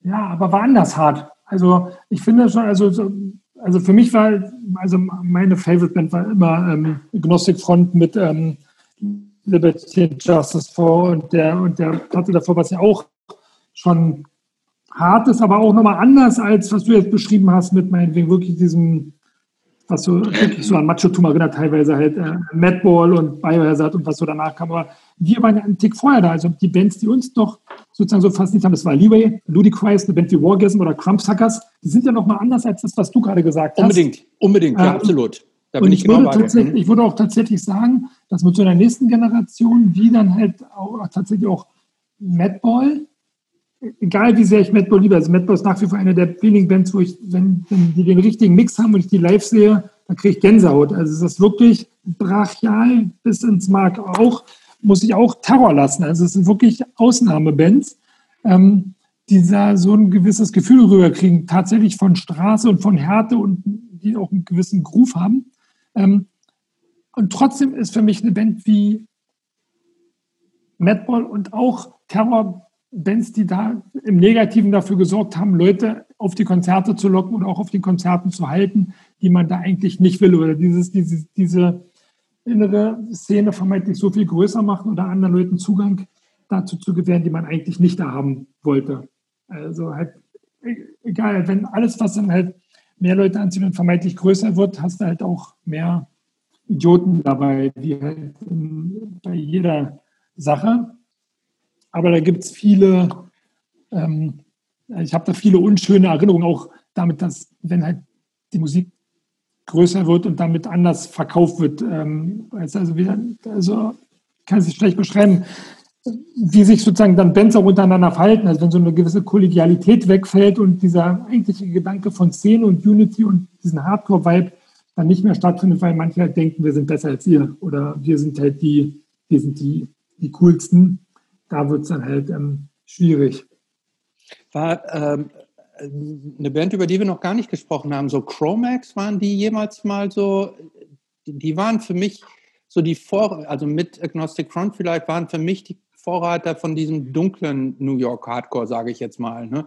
Ähm, die ganzen frühen mhm. Revelation-Bands, die waren ja gar nicht so. Die waren ja eigentlich nee. alle, die, die, die waren, ich, ich, ich kriege das sowieso nie so richtig sortiert. Wie gesagt, ich bin kein New York Hardcore-Spezialist, aber irgendwie sind diese ganzen, sind diese ganzen Side-by-Sides und Gorilla Biscuits sind New York Hardcore und gleichzeitig ist Agnostic Front auch New York Hardcore, sind für mich Welten liegen dazwischen irgendwo. Stimmt ja auch. Wir sind ja auch ganz unterschiedliche, die sind ja auch ganz anders sozialisiert. Ich würde mal sagen, also vom Ursprung sind wir, also meine Sozialisation und auch die ähm, von den anderen Charlies Warjungs natürlich auch viel näher dran an sowas wie Gorilla Biscuits. Ich sag mal so äh, äh, weiße Mittel, Mittelklasse, Mittelschicht. Äh, das kannst du überhaupt nicht vergleichen mit dem, äh, mit dem Werdegang von Bands wie äh, von Chromax, Chromax oder, oder Gnostic Front, die halt wirklich auf der Straße gewohnt haben, ein übles Elternhaus hatten, auch durch die paar Jahre, die die dann halt da älter waren, was die ähm, durchgemacht und erlebt haben. Das ist ja ähm, äh, ja, also das ist wirklich halt was ganz, was ganz anderes. Was war und, für dich äh, das? Achso, okay, sorry. Nee, nee, also auch so, da, ähm, wir waren ja vorher noch auch bei diesem Ding, was, dieses, dieses Harte, warum man das fasziniert, das Harte und das Böse. Ähm, das ist, also ich würde sagen, dass man hört es auch in dem Sound. Also es ist ja ein anderer Sound. Also nicht, also ich liebe auch die Star Today von Gorilla Biscuits, aber es ist natürlich was ganz anderes als ähm, die Van Voice. Toll. Ja. Aber ich würde immer Van Voice vorziehen, weil ich einfach, das ist einfach, äh, da, jeder einzelne Song, jede einzelne Note, Produktion, alles, das ist, ähm, ja, ich würde sagen, damit sind wir sozusagen echt aufgewachsen. Hat das, äh, haben wo wir jetzt gerade beim Thema sind, haben, haben gerade auch so, so Bands, die dann so härter wurden, noch, noch aggressiver wurden, äh, haben die aus deiner Sicht dazu beigetragen, dass diese ganze Hardcore-Szene noch männlicher wurde, als sie ohnehin schon war? Bestimmt auch. Ja, ganz sicher. Ja, ich denke schon auch. Auf der anderen Seite, ich meine, vorher waren auch nicht viele Frauen auf Konzerten. Ganz generell ist, mhm. ist halt, sind also auch auf dem Punkschluss, wo ich war, waren nicht so viele ähm, Konzerte, äh, so viele Frauen. Aber ja, äh, diese Musik ist jedenfalls hart. Das macht ja auch, wenn man es richtig macht, tanzt man ja auch hart und man verletzt, verletzt sich aber eigentlich nicht. Das wissen wir alle. Äh, aber es gibt halt auch einen Twist, wo es dann gerade losgeht. Und das habe ich auch in Amiland auf Shows gesehen, wo du halt nicht tanzen kannst, weil halt einmal ein Beppo da in die, in die Mitte springt und seine Kung-Fu-Übung und Trittübung macht und sich dann abklatscht und dann zu seinen Homies geht und dann kommt der nächste in den Pit. Und ähm, das war mir völlig fremd und das kannte ich erst aus Amiland und dann hat es später auch hier angefangen. Und für mich ist das kein positiver Teil der Szene, weil man geht dahin, man stage-dived auch, aber man stage-dived auch nicht 20 Mal hintereinander. Ähm, man muss auch nicht den Leuten voll auf den Kopf springen, sondern es ist eigentlich aggressiv, aber gleichzeitig emotional. Also, ähm, also meine geilsten Konzerterlebnisse sind halt ausverkaufte Shows im Esso, wo vor der Bühne nur ein, ein einziger wabbelnde Masse ist. Aber sowas gibt es auch heute gar nicht mehr.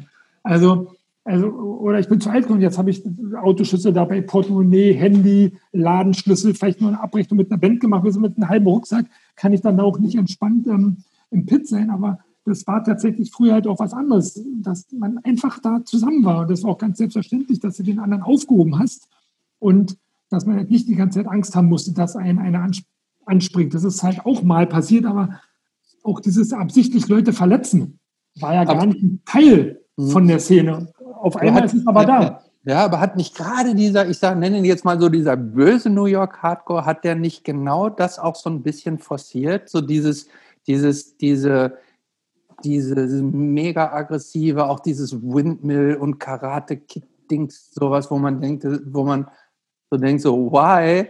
Ähm, ist das nicht, ein, ist das nicht so ein, so ein Ergebnis von diesem ganzen Bösen? Ja, das kann schon sein, aber es macht ja auch Spaß. Ich meine, wenn man sowas hört, wie, keine wenn du eben, meinetwegen jetzt hörst, Madbot oder, oder, oder damals Marauder, es macht ja auch Spaß, hart zu tanzen. Und dann ist es auch nicht schlimm, wenn man, also das ist ja trotzdem keine Massenschlägerei, aber es ist halt auch, also auch wenn man sozusagen mal was abkriegt, ist es ja tatsächlich nicht so schlimm.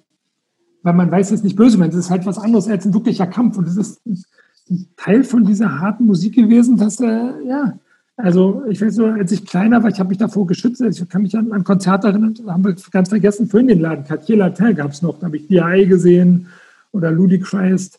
Ähm, da, da gibt es auch diese tolle Live-Platte von MDC. War die nicht auch im. im äh, ja, da war ja. ich, genau. Ja.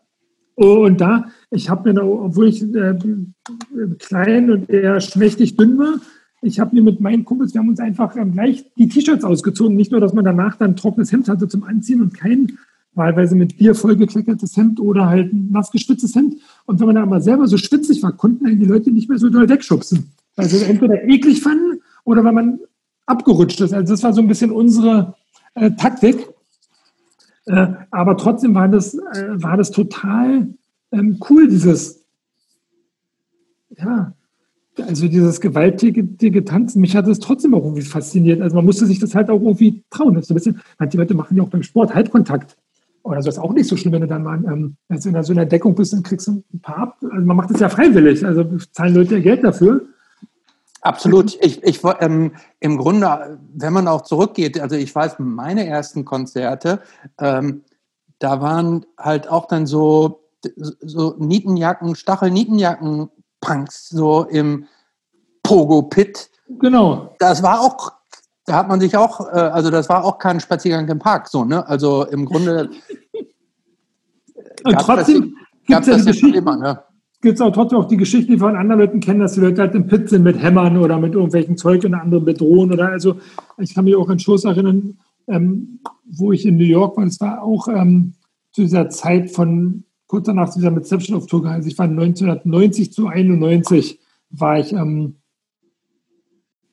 äh, in New York mit Mike, dem Sänger von Charlie's War.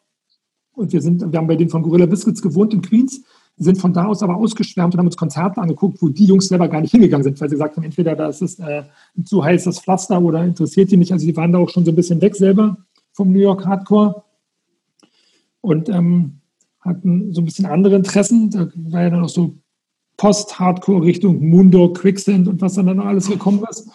Mhm. Habt ihr, bei Aber, Wally, habt ihr bei Wally gewohnt? Oder? Ja. Ah. Genau. Äh, der, der hat dann mit TC gewohnt und mit Ziff. Und wir wollten halt, äh, wir sind auf jeden Fall irgendwann mal rausgefahren nach New Jersey, da hat ähm, Leeway gespielt. Leeway Record Release Party, ohne dass die Platte rausgekommen ist, weil die irgendwie vom Label halt zurückgehalten wurde, die Desperate Measures. Und ähm, Vorgruppe war Blitzbier. Weiß nicht, ob ihr die kennt. So eine, nee, die kenne ich gar nicht. Also so ein richtig geil Blitzbier, das müssen wir, müssen wir mal rein. Das ist so eigentlich so New York Hardcore Schweinerock. Also haben so zwei Racing-Flaggen und so einen Totenkopf drauf. Ähm, aber war eigentlich eine richtig geile Band. Also Motorhead ein bisschen schneller, diese Blitzbier. Und ähm, den Gitarrist habe ich später wieder getroffen, weil er für Hatebreed als Tech gearbeitet hat. Das ist eigentlich ähm, der Gitarrist von Monster Magnet. Das war seine, seine Band. Mhm. Und auf jeden Fall auf diesem Konzert ähm, war ähm, DMS sehr präsent. Wir wussten aber nicht, was DMS ist. So, äh, wir haben nur gemerkt, dass da scheinbar irgendwelche Leute die Bestimmer sind ähm, und dass wir als Touristen da auf gar keinen Fall tanzen können, weil sich das irgendwie halt nicht gehört. Oder, also man kriegt das ja mit, also wie man auch hier mitkriegt, was man irgendwie machen kann oder wenn du irgendwie in die falsche Straße abbiegst. Und da war es scheinbar gerade Mode, dass man so eine langen Mäntel anhatte, so eine Football, also so wie, so wie halt keine College-Jacke und keine Downjacke, sondern einen Downmantel. Da waren sehr viele, ich mal so Testosteron gestärkte Jugendliche mit Downmänteln. Äh, und die haben dafür gesorgt, dass kein anderer tanzen kann als, als die. Äh, und dann kurz bevor ähm, Leeway losspielte, es hat ewig gedauert, der Changeover. Ich weiß auch nicht, was da los war, aber wir hatten Stress, weil wir irgendwie abhängig waren von irgendeinem Fahrer oder irgendeinem letzten Bus oder Bahn, um da überhaupt wieder wegzukommen. Ähm, und dann, als Leeway losging, kam ein mega durchgeknallter Typ, den fanden wir aber auch toll. Es ist halt interessant, dass man genau das, was wir jetzt eigentlich gerade versuchen anzuklagen, äh, fanden wir halt toll. Uns hat das halt total fasziniert. Da kam ja so ein Typ, wo wir dachten, so, ey, was ist das für eine Maschine? Der kam da sozusagen von hinten nach vorne gerannt, über die Leute rüber, alle total rücksichtslos weg, weggehauen. Oben ohne, oben ohne, mit irgendwelchen Drachen tätowiert, lange Haare. Hat halt wirklich da äh, eine Solo-Show hingelegt. Jetzt könnte man doch sagen, was für ein alberner Angeber. Aber ähm, und dann war der Song zu Ende und dann hat Eddie Lieber gesagt, ja, jetzt haben wir alle gesehen, hallo, Sop ist auch hier, weil Sop der Gitarrist von Marauder, hat ein bisschen gequatscht, ja, ja, hallo, toll, hat ihn also eigentlich so ein bisschen auflaufen lassen und hat gesagt, so, jetzt haben mich alle gesehen, hast du deine Faxen gemacht, aber bitte ist hier unser Konzert, also unsere Party, sind doch Frauen da, sind doch Leute da, die keinen Bock haben äh, auf ähm, Super Violent Dance, kannst du dich bisschen, bitte ein bisschen benehmen und weiter geht's. Äh, da hat man halt so gesehen, ja, das war halt sozusagen der Auftritt von ähm, einem, der damals schon mega, äh, ja, der, der, braucht es halt noch härter und vielleicht auch noch mehr Bestätigung als alle anderen. Aber ähm, wir fanden es trotzdem cool. Habt ihr auf Charlie's War Konzerten, um das, um, um das äh, letzte Frage vielleicht zu Charlie's War, habt ihr da, gab es da auch Stress, also mit, mit zu, zu viel Gewalt bei Konzerten? Also gerade irgendwie, wenn es, keine Ahnung, ähm, in anderen Ländern, wo ihr unterwegs wart? Da war es nicht so weit. Nee, also ich glaube da, also tatsächlich war die Szene dann auch so weit in sich autark, kontakt, intakt. Wir hatten, kein, also wir hatten innerhalb von Deutschland nie Stress mit Faschos mhm. und auch nicht Stress mit Gewalt. Da haben einfach alle getanzt. Und zwar tatsächlich Punkskins, Metalheads, ähm, ähm, auch bei uns öfter mal so ein bisschen Szenefremde. Wir waren ja alle noch Schüler oder fast noch Schüler. Das, da hat man automatisch ähm, auch noch äh, vermeintlich irgendwelche Klassenkameraden immer vorbeikommen und das auschecken, die eigentlich von der Szene gar keine Ahnung haben. Ähm, da hatten wir wirklich nie Stress auf der Tour mit Slapshot. Hatten wir ähm, in Jugoslawien richtig krass Stress mit Faschos. Die dachten, dass wir ähm, auch Faschos werden, weil wir aus Deutschland sind und haben das eigentlich abgefeiert. Und ähm, da hat sich das auch gerade zugesperrt. Das war genau, wir waren genau da in Jugoslawien, wo der Krieg ausgebrochen ist, mehr oder weniger. Und das war schon ähm, bedrohlich und auch unheimlich. Äh, da gab es eine richtig krasse Saalschlägerei. Ich weiß nicht, wo das war, in Zagreb oder Ljubljana, irgendwie sowas. Das war richtig äh, da. Ähm, und auch wieder nur die paar Jahre, die die anderen älter waren. Also die von Slapshot, die hatten noch so ein paar Rodis dabei, die waren sehr äh, schlagkräftig. Und dann auf unserer Seite natürlich noch Marc von MAD. Äh, die haben da alle richtig krass äh, ausgeteilt und uns verteidigt. Und dann mussten wir aber auch zusehen, dass wir äh, abhauen, weil wir Angst hatten, dass sie wieder noch nachts den Bus angreifen oder so. Das war auf jeden Fall echt extrem. Okay, 92 war irgendwann Schluss mit Charlie's War. Um nochmal bei deinen Bands zu bleiben, dann kommt lange nichts, ist das richtig? Ja, also auch, ich war zwischendurch, habe ich dann mal, glaube eine Platte bei Punishable Act gespielt. Ah, okay.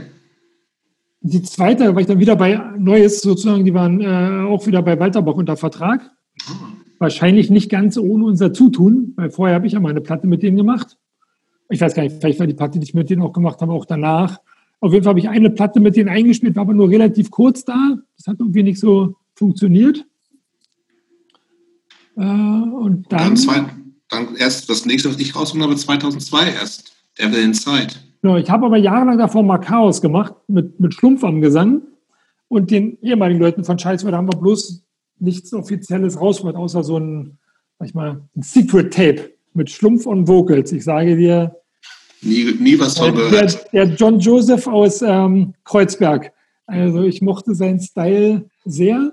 Ähm, auch ein paar coole Shows gespielt. Aber, auch nur Berlin? Nee, auch so ein paar. Also wirklich, wir haben nicht viel gemacht. Ich weiß noch, wir haben, glaube ich, Styles Gitter gemacht mit Sheer Terror. Also wir haben echt wenig gespielt. Wir waren sozusagen so die ewigen Tüftler im Proberaum. Also bis okay. zur Perfektion. Und alle haben immer gewartet, wann kommt es, wann kommt es. Aber da war auch schon der Punkt, ähm, was machst du dann, wenn du als Band eine Aufnahme hast? Dann musst du es ja rausbringen, dann musst du die Platte betouren, dann musst du deinen Teil leisten. Äh, ich war da wahrscheinlich schon bei äh, entweder fest bei MAD oder fest bei Cortex und dachte auch so, ich habe leiste ja selber Arbeit am Label und ähm, ich dachte, ich muss jetzt nicht nochmal ganz Europa einmal beim Veranstalter auf dem Boden schlafen, damit ich äh, Vorgruppe bei Gnostikfront sein darf. Also das war sozusagen nicht meine Ambition. Ich hatte aber Bock zu rocken und auf geilen, geilen Sound spielen. Ähm, und irgendwann haben wir uns dann aber so, ja, ich würde sagen, fast festgefahren. Ach so, nee, wir wollten es aber auch nicht selber bezahlen. Wir wollten uns aber auch nirgends so bewerben, was ist dann halt schwierig. Du hast eine Band und du bist vielleicht sogar gut, aber ja, wozu? Weißt du, wenn du nicht rausgehst und ähm, äh, viel spielst. Ich glaube, ich hatte auch keinen Bock mehr, immer der treibende Motor zu sein. Ich dachte also, ja, ich spiele gerne, wenn es einer organisiert, aber ich hatte das ja dann sehr lange ähm, gemacht und ich denke, ich war auch ein bisschen, ähm, wahrscheinlich war ich auch sehr enttäuscht, dass es mit Charlies wohl nicht geklappt hat. Nicht im Sinne von kommerziellen Erfolg, aber einfach dieses Ding, was sozusagen das mega Hobby war, dass das sozusagen, ähm, äh, ich habe halt dann auf die andere Seite gewechselt und habe die Platten von anderen rausgebracht. Aber wahrscheinlich habe ich das doch sehr vermisst, ähm, so ein aktiver Teil der Szene zu sein. Devil Inside war das schon, aber aktiver, ne? Ihr habt schon mehr ja. gemacht. Also. Ja, da haben wir richtig viel gemacht. Dann, aber auch nur kurz, da waren ja auch wieder nur zwei Jahre. War super kurz. Ne? Ja. Das war ja der Sänger von Disrespect, ne? Genau. Ja. Also ich habe, also Devin Zeit habe ich damals auch schon aktiv mitbekommen. Ich hab's, ich, aber ich war halt, also Student in Göttingen, mega auf dem PC-Film. Ja. Ich habe das, hab das nicht verstanden. Ja, das haben das war, das, das war mir, entweder ihr wart eurer Zeit voraus oder, also ich finde es jetzt im Nachhinein mega geil, find's, aber ich habe es nicht geschnallt. Aber ich, also was, was war die Idee von der Band? Ich muss ganz kurz, da ich noch auch noch eine Sache, ich kannte die, bis ich mich auf dieses Gespräch vorbereitet hatte, gar nicht. Die sind komplett an mir vorbeigegangen. Ich, ja. Und äh, ich habe mir so ein bisschen, die, ich habe es gestern gehört, ich habe mir ein bisschen die Frage gestellt, war das noch irgendwo Punk oder war das schon rein Metal mit so einer kleinen Integrity Edge? Also tatsächlich, für, wir haben damit ja gesagt, der Sound, das ist Ghetto Metal. Mhm. Ghetto Metal. Und so haben wir das definiert. Ähm, Und ganz klar, also die, die, der Hauptsongwriter Tamei Jit, äh, früher bei CPS, bei Ganja, ähm, Mischung aus ja, äh, selbsternannter äh, ja, Straßen, Mischung aus äh, Straßenköter, Straßengott, mega kreativer Typ. Der war der Hauptsongwriter, der hat gesagt, er wird nicht mehr nur noch äh, Rapper und, ähm, sag ich mal, ähm, Rapper und äh, Türken B-Boy sein. Der kommt ja aus der ganzen Szene auch um, um ähm, Islamic Force und diesen ganzen äh, äh Kids, ähm, Nauninstraße und Co. Ähm, der wollte einfach, äh, der hat auch äh, Chromex entdeckt und harte Musik und fand es geil, war ja auch bei ähm, Anfang auch bei Proof dabei zum Beispiel auch eine Hardcore-Band, hat einfach gesagt, ich will jetzt Gitarre spielen, ich werde jetzt Gitarrist. Am Anfang dachte ich, der will mich verscheißern. Aber dann irgendwie ein Jahr später oder also relativ kurze Zeit danach, wo mir das erstmal erzählt hat, hat er wirklich Gitarre gespielt und hat da auch welche Riffs aus, aus dem Ärmel gezaubert. Oder vorher war er bei Hazret, das war schon so eine, sagt euch Hazret was? Gar nicht, nee. Also, also Hazret schicke ich euch beiden. Also mhm. Hazret, das müsst ihr euch aufschreiben, ist die mega geile Band gewesen. Also Hazret ist tatsächlich der Vorgänger von Devil Inside. Das war das Turkish Only Projekt aus der Urstraße. Die haben ein für mich also ähm, spektakuläres Konzert im SO36 gespielt mit dem ganzen B-Boy-Gepose und Machotum. Also links und rechts an den, von den Verstärkern stand erstmal einer so, äh, Marke Bujat schreibt und hat die Bühne bewacht. Und dann hat sie da halt diese türkischen Kids, die hart spielen. Eigentlich war das Live of Agony aus Berlin. Und Ramazan hat gesungen, der hat dann bei Devil's Head nur noch Guest Vocals gemacht und hat aber halt richtig gesungen, gesungen. Und zwar türkisch, über türkischen Herzschmerz. Ich, hab, ich sehe gerade, dass die, die haben mit Shelter im SO 36 gespielt. Ne? Genau, mega Show war das. Äh, gesigned von Metal Hammer in Istanbul oder Türkei. Platte kam dann hier raus, alles ein Riesenbeschiss und so. Aber ähm, also diese Aufnahme von Hazret, die haben, glaube ich, irgendwo ein Wedding geprobt im Olaf Palmer Haus und dann da selbst aufgenommen. Also wirklich spektakulär, richtig geil. Ähm, und den ist dann irgendwie Hazret, also meine auch Miriam vom SO war Mega-Fan, wollte die die ganze Zeit buchen und supporten und spielen lassen. Irgendwie haben wir dann halt dieses äh, äh Shelter-Ding für die da eingetütet. Äh, warum es bei denen dann nicht weiterging, weiß ich auch nicht. Irgendwie wollten sie dann irgendwie ähm, vielleicht härter werden oder haben sich gestritten, ich weiß nicht. Und dann war aus deren Federn sollte dann eigentlich Devil in Zelt entstehen und eigentlich war das auch wieder geplant, eine All-Turkish-Members-Band zu machen. Aber die haben keinen türkischen Drama gefunden, oder haben es zumindest gesagt, der flink mit den Füßen war. Und auch wenn ich nicht der obertalentierteste am Drama bin, wie ich immer wieder äh, sage, ich kann halt. flink mit den Füßen warst du da schon. Und flink mit den Füßen bin ich auch. Also war ich im Boot und habe mir das da mal angeguckt. Wir haben angefangen zu proben. Die ersten Mal, da war dann auch noch ähm, Benjamin Lach dabei von The Face. Der war auch anfangs bei Proof mit dabei und bei Airado und bei verschiedenen anderen so äh, Berliner Hardcore-Bands, äh, mit denen es dann irgendwie nicht mehr weitergegangen ist. Und ähm, wir hatten relativ schnell so drei, vier, fünf Songs und mir hat es mega Bock gemacht, wieder zu spielen. Also ich war ja so ein, ein Tick älter. Äh, das hat auch schon was ausgemacht. Also ich fand es tatsächlich lustig, mit denen abzuhängen, mit denen sozusagen, äh, also teilweise so ein bisschen so kindskopfmäßig die Ideen, aber dafür auch halt, ich sag jetzt mal, unverbraucht und frisch und unvoreingenommen. Und wir hatten etwa echt eine wunderbare Zeit, also richtig hammermäßig. Also ähnlich intensiv wie Charlie's War, würde ich sagen. Und also auf jeden Fall eine ähm, zu der Zeit auch eine Ausnahmeband, äh, die an inneren, an inneren Quälereien und äh, zu krassen Egos dann ähm, immer wieder zerbrochen ist. Aber ich bin nach wie vor davon überzeugt, also Devil Inside, das hätte riesig werden können. Ist es halt nicht, ist auch gut. Aber hatten wir ein gutes Jahr, eine geile Platte gemacht. Rechten wir völlig, aber ähm, es war echt abgefahren. Also wie, wie, kam, wie, ist, wie, ist, wie, ist, wie ist Devil Inside aufgenommen worden. Also wie gesagt, also ich habe es nicht, ich habe nicht geschnallt.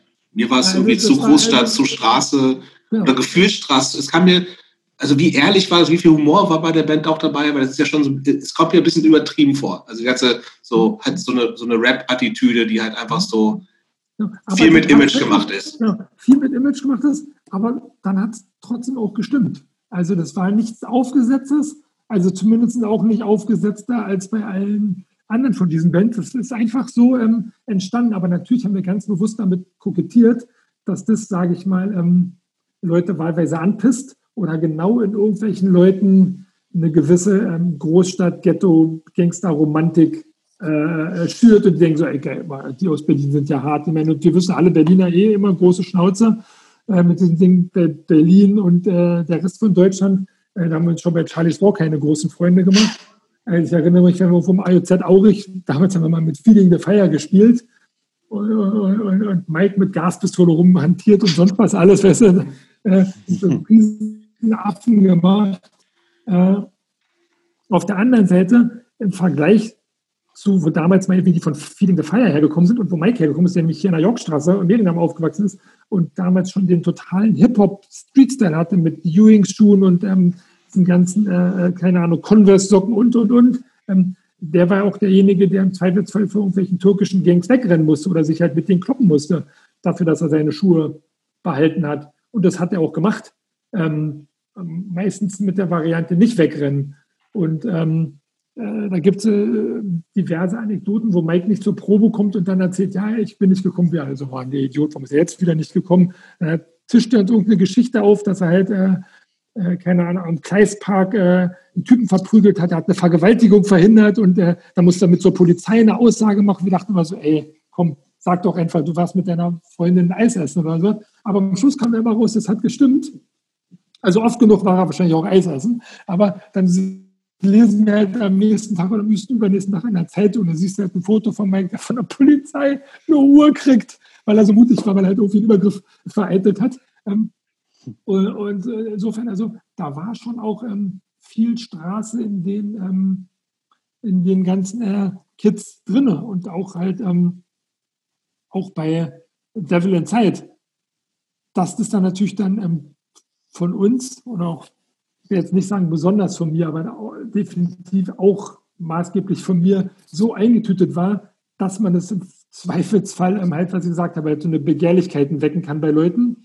Das war natürlich totales ähm, Kalkül, aber es hätte niemals geklappt, wenn die nicht auch so gewesen wären. Und die genötige Portion Humor, muss man halt auch sagen. Also zum Beispiel, wenn wenn wir jetzt im Nachgang von diesem Video oder wenn ihr euch mal anguckt, es gibt diesen einen Videoclip zu ähm, nur noch Tage, glaube ich, oder so, von den 36 Karat. Da filmen wir uns selber halt in unserem Proberaum im Tommy-Haus. Das war definitiv einer der lustigsten Tage in meinem Leben, weil wir haben ja natürlich Playback gespielt. Wir haben ja gar nicht live zur Musik gespielt. Wir mussten es danach passend machen zur Platte. Und äh, ähm, Tamer hat sich dann irgendwie selber beigebracht, Videoschnitt und hatte dann eine Kamera und hat das alles in Eigenregie äh, irgendwie zusammen äh. Aber es gibt sozusagen das zweite Video. Also auf dem einen siehst du so die Gitarristen, der megamäßig einen abputzt und ein Solo spielt, aber daneben stehe ich halt und halte die Lampe über den. Und ähm, auf irgendeinem brüchigen Stuhl oder in der vorletzten Szene beim Hart abgehen fällt kam mir einfach die Gitarre runter. Ich meine, das ist nur so ein Bruchteil von einer Sekunde, man sieht es eigentlich gar nicht, aber mit dem Wissen, wenn er jetzt das Video nochmal anguckt, er hat das aber einfach drinnen gelassen. Ich meine, die Gitarre spielt weiter, aber sie fällt ihm runter und der springt weiter dazu rum. Das waren so Sachen, wo ich dachte, so, die können halt auch über sich selber lachen. Das ist sozusagen äh, nicht, nicht nur ernst. Wie wurde denn die Band aus deiner Sicht von der Szene, die ja dann schon relativ ausdifferenziert war, Anfang der 2000er, ähm, aufgenommen? Also, Hattet ihr so eine Szene, in der ja. ihr euch wohlgefühlt habt? Alvaran, nee, wir hatten, nee, wir hatten keine Szene. Also später war es dann, wir waren dann bei Alvaran, aber eigentlich hatten wir keine Szene. Wir hatten auch, also wir hatten auch nicht wirklich eine Lobby. Wir waren die Neuen aus Berlin und wir waren definitiv hart. Und wir haben zu der, Sound, zu der Zeit einen Sound gespielt, den gab es von keinem. Den gab es einfach von niemandem. Also irgendwelchen Amis vielleicht, die damals aber nicht da waren. Also das ganze Konzept war gut. Geiles Logo mit diesem Arabesque-Style. Ähm, ja, und dann halt diese, diese, diese äh, Hip-Hop-Typen auf der Bühne mit ihren, weißt du, diese, diese Pimmelmütze, weißt du, so ein Duweg und halt überhaupt Türken, die harte Musik spielen. Dazu dann aber der softe Song mit richtigen Gesang, auch so ein bisschen auch so sehr äh, Chromax-mäßig, wenn ähm, Markus gesungen hat. Dazu die Samples, also ich meine Anfang 2000 dann irgendwie mit, mit, mit, mit Samples, aber mit einem 808-Bass, mit diesem Hip-Hop-Bass, der war, ich meine, ähm, spätestens seit Hatebreed ist der überall Standard, aber wir haben es halt damals gemacht. Äh, und das auch, du bist, ich dachte, du wärst eingefallen. Also das war schon, also der Sound, auch da produziert übrigens von Ingmar Klick, der früher der Drama von Murdered Art war, ah. hat auch für damaligen Standard ja auch ein relativ, also für alles selber recorded. Wir haben das also im Wohnzimmer aufgenommen.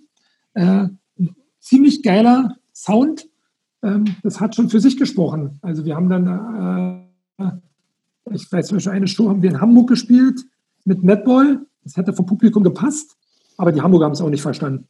Also ein, ein Review danach, den ich mir, den ich äh, passend fand, war, äh, danach kamen die, die Affen aus Berlin, die vor der Show aussahen, als ob sie bei Sportcheck eingebrochen wären und dann äh, sich auf der Bühne benommen haben wie die Lamas und die ganze Zeit in die Menge gerotzt haben. Ähm, also das stimmt für den Betrachter, fanden die Leute mega scheiße, die anderen fanden es aber mega geil. Und ich sage, äh, also ich würde mich auch nicht gerne von der Bühne anrotzen lassen. Ich hasse es auch, wenn Amis das machen. Aber ähm, dann müsste man sagen, man hasst es grundsätzlich, wenn Leute das machen. Sollte kein Unterschied sein, ob das nun äh, Berliner oder Kreuzberger sind. Aber das hat halt, ähm, also danach haben sich definitiv alle darüber unterhalten. Entweder weil sie es scheiße fanden oder weil sie es geil fanden. Das muss man erstmal hinkriegen. Also Devil Inside wäre eine ganz relativ kurze Geschichte, ne? Zwei Jahre oder sowas. Ja. Hast du schon angedeutet, dann gab es Egos etc. pp. Da gab aber gefühlt wieder äh, lange David Strempel am Schlagzeug Pause. Ja, dann habe ich auch eine Tochter gekriegt und dann, also es tatsächlich, da, ich hätte es niemals für Möglichkeit, dass man es überhaupt so lange nicht schafft. Ähm, ich habe ja irgendwie auch irgendwie an, meinem, äh, an meiner Position im Tommy-Haus festgehalten und dann auch teilweise mal über Monate da irgendwie den Raum alleine bezahlt, wenn da keiner drin war, weil ich es halt nicht aufgeben wollte, weil das halt so doll irgendwie trotzdem ein Hobby war und ich das, ja, also ich wusste ja, ich bin nie ähm, äh, Profi-Drama.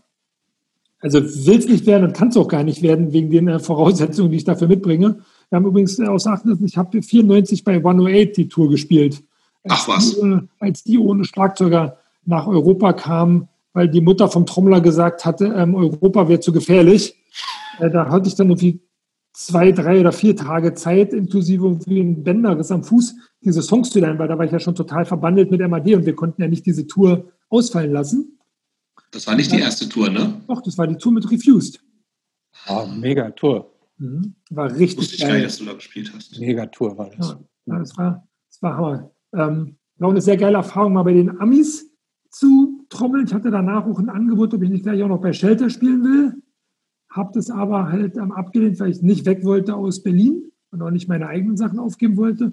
Und weil ich auch wusste, das habe ich aber nicht als Absagegrund genommen, weil ich wusste, ich bin eigentlich gar nicht gut genug, um mit den Musikern wirklich ähm, mithalten zu können, ohne, äh, äh, ja, also ich wusste einfach, wahrscheinlich, ich, ich wusste halt, Ja, das dass war ja- ich das nicht, war ja dann nicht in Shelter- der Liga bin. Shelter zu Roadrunner-Zeiten dann schon, ne? Genau, So danach hat dann der Roy gespielt, der, der mittlerweile ist ja bei, äh, bei ähm, wo spielt der jetzt? Bei Stone Sour. Früher Norcia. North hier, genau. Ähm, okay, aber dann, dann kommen wir noch zu einer Band, in der du immer noch geiler spielst. Jetzt spielst du bei Troopers. Ah, meine Lieblingsband. 2010. Also Ja. die Ja. Band gibt's also gibt's ja schon immer, ne? Ja. Also ich brauche ja auch nur eine Person, um die Band zu sein, eigentlich. das ist Ärzte natürlich. So, und die Band hat sich, also weiß man offiziell, also seit wann es die Band gibt? Nein, Weiß Ärzte das? weiß keiner. Ich weiß es auch nicht, leider. Ich müsste es irgendwann auch mal versuchen rauszurecherchieren, aber die Informationen, die ihr im Netz findet, sind auf jeden Fall falsch, weil die sind von mir. ähm, okay, aber das ist, also Troopers ist da, da schon, die, es gab schon diverse Platten, ne? Du bist da der Schlagzeuger Nummer, keine Ahnung, 25 wahrscheinlich, Ja, ungefähr kommt das hin. so ungefähr. Und äh, gefühlt ist Troopers einfach anders als alle anderen Bands. Ist das so? Ja, Warum? Also Troopers ist die Ausnahmeband der Extreme. Und bevor ich da als Schlagzeuger mitgemacht habe, machen musste oder machen muss, ähm, ähm, war ich ja das Label. Und hab, Mhm. Also ich habe alle Platten rausgebracht von Troopers und Mhm. wusste sozusagen da schon, dass es eine Ausnahmeband ist. Also, äh, also Arzt hätte ein Megastar werden können. Er ist ein Megastar, aber halt nur in unserer Szene. Ähm, aber du musst immer reinzahlen, also ich meine, Troopers, die haben 100.000 Platten verkauft. Äh, Troopers ist einfach eine riesen Band. Spielen Aber- halt nie, ne? Spielen nie, sind auch sonst eher ähm, passiv im Geschehen. Äh, also Arzt hat sich jetzt auch gefreut über Corona, dass er dieses Konzert in Hamburg nicht spielen musste, was jetzt gerade gewesen wäre. Äh, weil am Ende für die paar Krümel, die wir da kriegen, da runterfahren, ist eh schlecht bezahlt.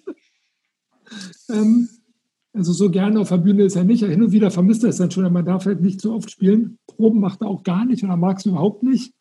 Ähm, aber ich meine, er ist halt ein begnadeter Songwriter. Mega. Kann, kann geil texten, ultra Wiedererkennungswert und er lebt es einfach so krass wie kein anderer. Also ich meine, in der, ich sag mal, in der relativ kurzen Zeit, die ich ähm, da mit dabei sein durfte, slash musste, bitte, habe ich ähm, Sachen erlebt, die das, äh, ist eigentlich fernab von, von allem. Also ich stehe dieser Band mit sehr viel ähm, Respekt, Bewunderung, Verachtung, äh, Ekel und äh, aber halt auch äh, ja, Faszination gegenüber.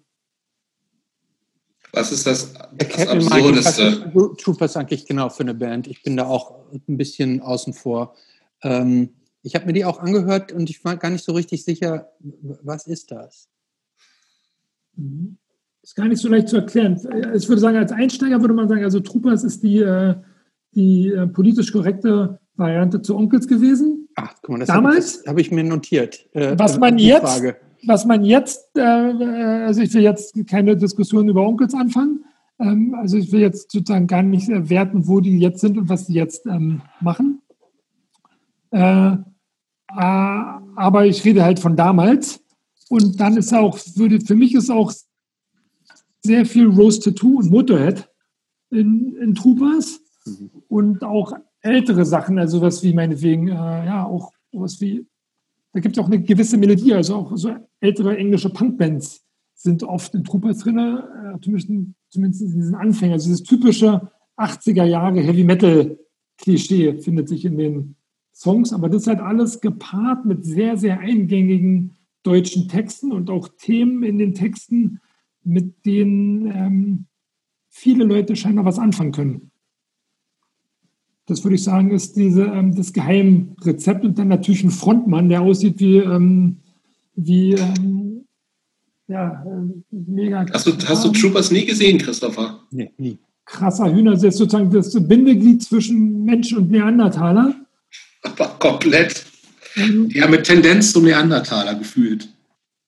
Und ähm, also sind schon einige ähm, furchtentbrannt weggelaufen, aber definitiv mit total dem außergewöhnlichen Charme, also auch ein sehr sympathisches Lächeln, definitiv das Herz am rechten Fleck. Ähm, aber äh, ja, ich würde sagen, eigentlich ein herzensguter Mensch, der sich aber irgendwo auch, ähm, irgendwo auch ähm, verloren hat, äh, in einer gewissen Art und Weise in der in der, in der Welt. Ja. Also, ja, also. Ja, aber gefühlt könnte Troopers ja wirklich eine, eine Riesenband, also ist eine große Band, ne? könnte halt viel, viel, viel mehr machen, gemacht haben. Also Corona jetzt mal außen vor gelassen. Aber, es gab ja auch so, ich meine, wie viele Konzerte gibt es? Eins im Jahr? Sowas in der Art? Zwei im Jahr? Ja, ja, es gab ja auch viele Jahre ganz ohne Konzerte. Er hat diese sehr schwere Verletzung vorletztes Jahr gehabt, wo wir dann alles absagen mussten.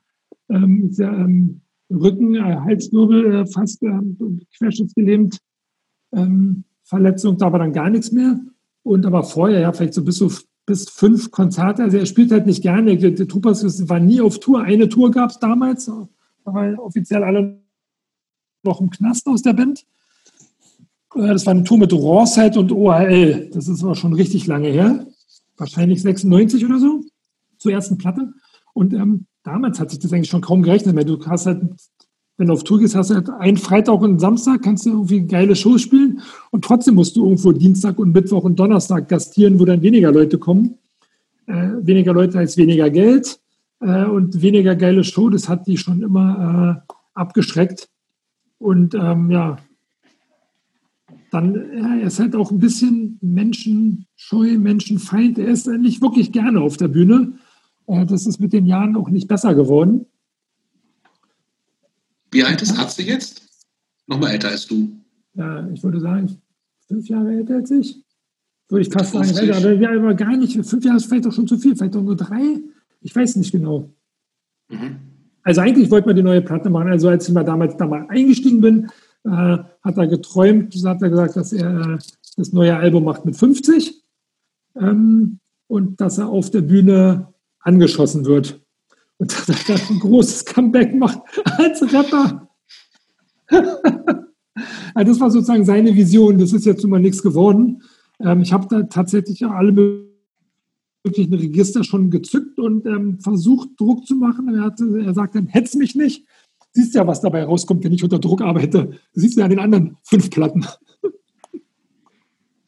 Ähm, was ist die absurdeste Trooper-Story, die du erzählen kannst? Willst? Also, es sind so viele. Also da ist, äh, man kann sich das alles gar nicht merken. Es ist einfach wirklich, äh, das, ich kann mir auch dann teilweise zwischendurch alle gar nicht mehr. Ich mache mir schon lauter Notizen, weil ich irgendwann eigentlich ähm, ähm, sein Buch rausbringen will für ihn, also mit ihm, aber ich meine, er wird es ja nicht selber schreiben, er muss es also einer machen. Allein schon aus der Verpflichtung heraus, dass ähm, er, sage ich jetzt mal, die Credits kriegt, die, die ihm ähm, gebühren. Und ähm, ja, dass einer seine Geschichte aufschreibt, bevor er letztendlich irgendwie umfällt. Also da arbeite ich tatsächlich im Hintergrund schon ein bisschen dran. Und das ist, glaube ich, auch eine interessante Geschichte, wenn man da noch ein bisschen mehr West-Berlin mit reinbringt, was da noch so los war.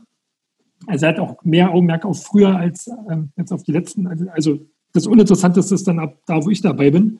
Ähm, äh, wie gesagt, äh, da versuche ich mir schon die Sachen zu notieren, weil ich denke, da sind einfach immer wieder interessante Sachen dabei. Ich meine, viele Sachen könntet ihr erkennen oder können wir auch dann ähm, mal ähm, Christopher zuspielen, die Sachen von der DVD, diese ganzen Outtakes auf der Autobahn. Ich meine, kennst du einen, der sich bei seiner Verhaftung gefilmt hat und die Bullen das nicht unterbinden? Also der einfach äh, live dabei ist. Rapper Haftbefehl und sowas vielleicht, ne? Ja, inzwischen glaube ich schon eher, ne? Aber ja, das war ja. Das gehört das zum guten Ton. Bei den, bei den Rappern gehört das zum guten Ton. Ja, das stimmt.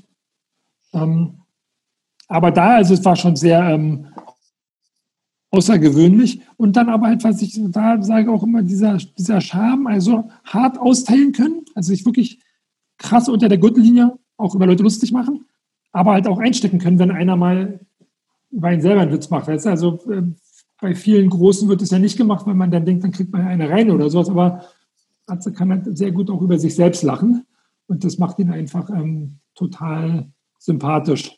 Das heißt, dieses, dieses so gefühlte, ich muss total Schiss haben, dass der Typ mir sofort auf die Schnauze halt, das ist nicht so. Nein, nein, nein, überhaupt nicht. Also da äh, ist wirklich also ähm, sehr, sehr selten ist da ähm, Gewalt. Das habe ich also kaum erlebt, dass da mal Fäuste fliegen. Ähm, äh, hin und wieder war ich dann aber doch erstaunt, wie dann, äh, sag ich mal, doch ein etwas, sag ich mal, älterer Herr oder betagter Herr oder vom, vermeintlich auch äh, stark alkoholisiert, wie schnell er dann sein kann. Ähm, das sollte man dann wiederum doch auch nicht unterschätzen. Also da war ich ein paar Mal sehr verwundert. Aber ich meine, von diesen Geschichten wurde nachgefragt, das ist so ein Highlight zum Beispiel. Ich war auch jahrelang Tourmanager. Ich habe wirklich viele Konzerte in ganz Europa ähm, selber gespielt oder war da auf irgendeine Art und Weise dabei, sei es nur als Drumtake bei Hatebreed oder, oder, oder. Ich habe nie eine Show verpasst. Also nicht mit Earth Crisis auf dem Weg nach ins letzte Winkel, da nach Umeer hoch zu, äh, wo die von äh, Refused wohnen oder äh, sonst wo Pusomucke Süd. Aber mit Troopers bei meiner eigenen Band äh, sind wir irgendwie nach äh, Spanien geflogen und auf einmal, ich weiß überhaupt nicht, wie es dazu kommen kann, sitzen die Typen im Flugzeug nicht neben mir. Ja, da war schon Born. Ich halt, bin dann irgendwann gegangen, als die dann krass morgens früh shoppen gemacht haben. Ralle bei der Metallkontrolle mit seinen 1000 Millionen Nietenarmbändern und Ketten umgewickelt. Das hat mir da alles zu lange gedauert. Und dann halt auch dann, dann noch im äh, äh, Duty-Free-Shop da irgendwie in der Apfelkorn oder rum morgens da einhauen, ist ja auch, auch nicht ähm, mein Ding.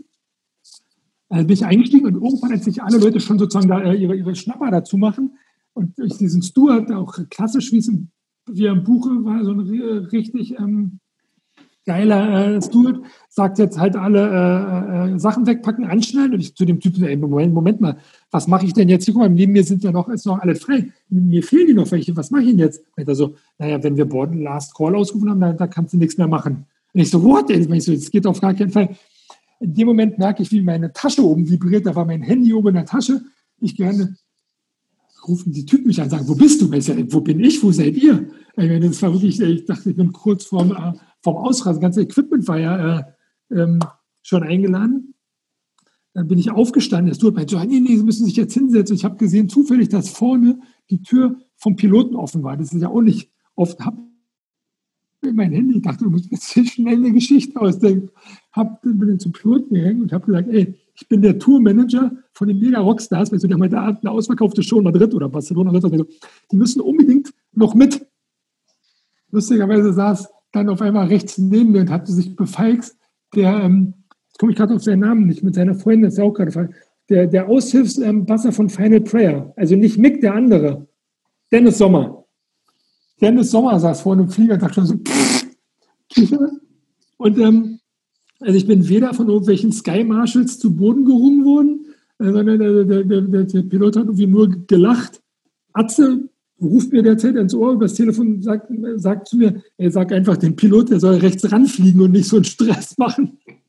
Irgendwie, ich weiß nicht wie, haben wir das hingekriegt, dass der Typ gesagt hat, ey, er wartet einfach hier, die sollen über den anderen Gangway kommen und sind dann übers Flug, sind die einfach darüber gelaufen und durften noch einsteigen. Ey, der Steward war total perplex und meinte, ey, das ist, das ist ihm noch nie passiert, dass nochmal welche einsteigen durften. Ich so, oh, ein Glück. Ich habe schon gesehen, dass ich ja noch wieder äh, ganzen Tag dann da alleine da rumsitze, auf den nächsten Flug warte. Mit zwei Gitarren, mein Schlagzeugteil und den ganzen Merch dann irgendwie auf dem Flughafen festsitze. Ja, dann kamen die halt rein, mir nichts, dir nichts. Hat sie so seinen Rucksack umgeschlungen, läuft da breitbeinig sich die Flugzeugklasse runter. Ja, seht mal, so steigen Rockstars ein. Kein Drängeln, kein Warten. Also auch da halt überhaupt kein Schamgefühl. Und nichts hat sich da hinten hingesetzt und hat sich halt äh, gefreut, dass es losgeht. Dann hat irgendwann der äh, Pilot durchgesagt, dass es ja netterweise jetzt die vermissten Passagiere an Bord sind.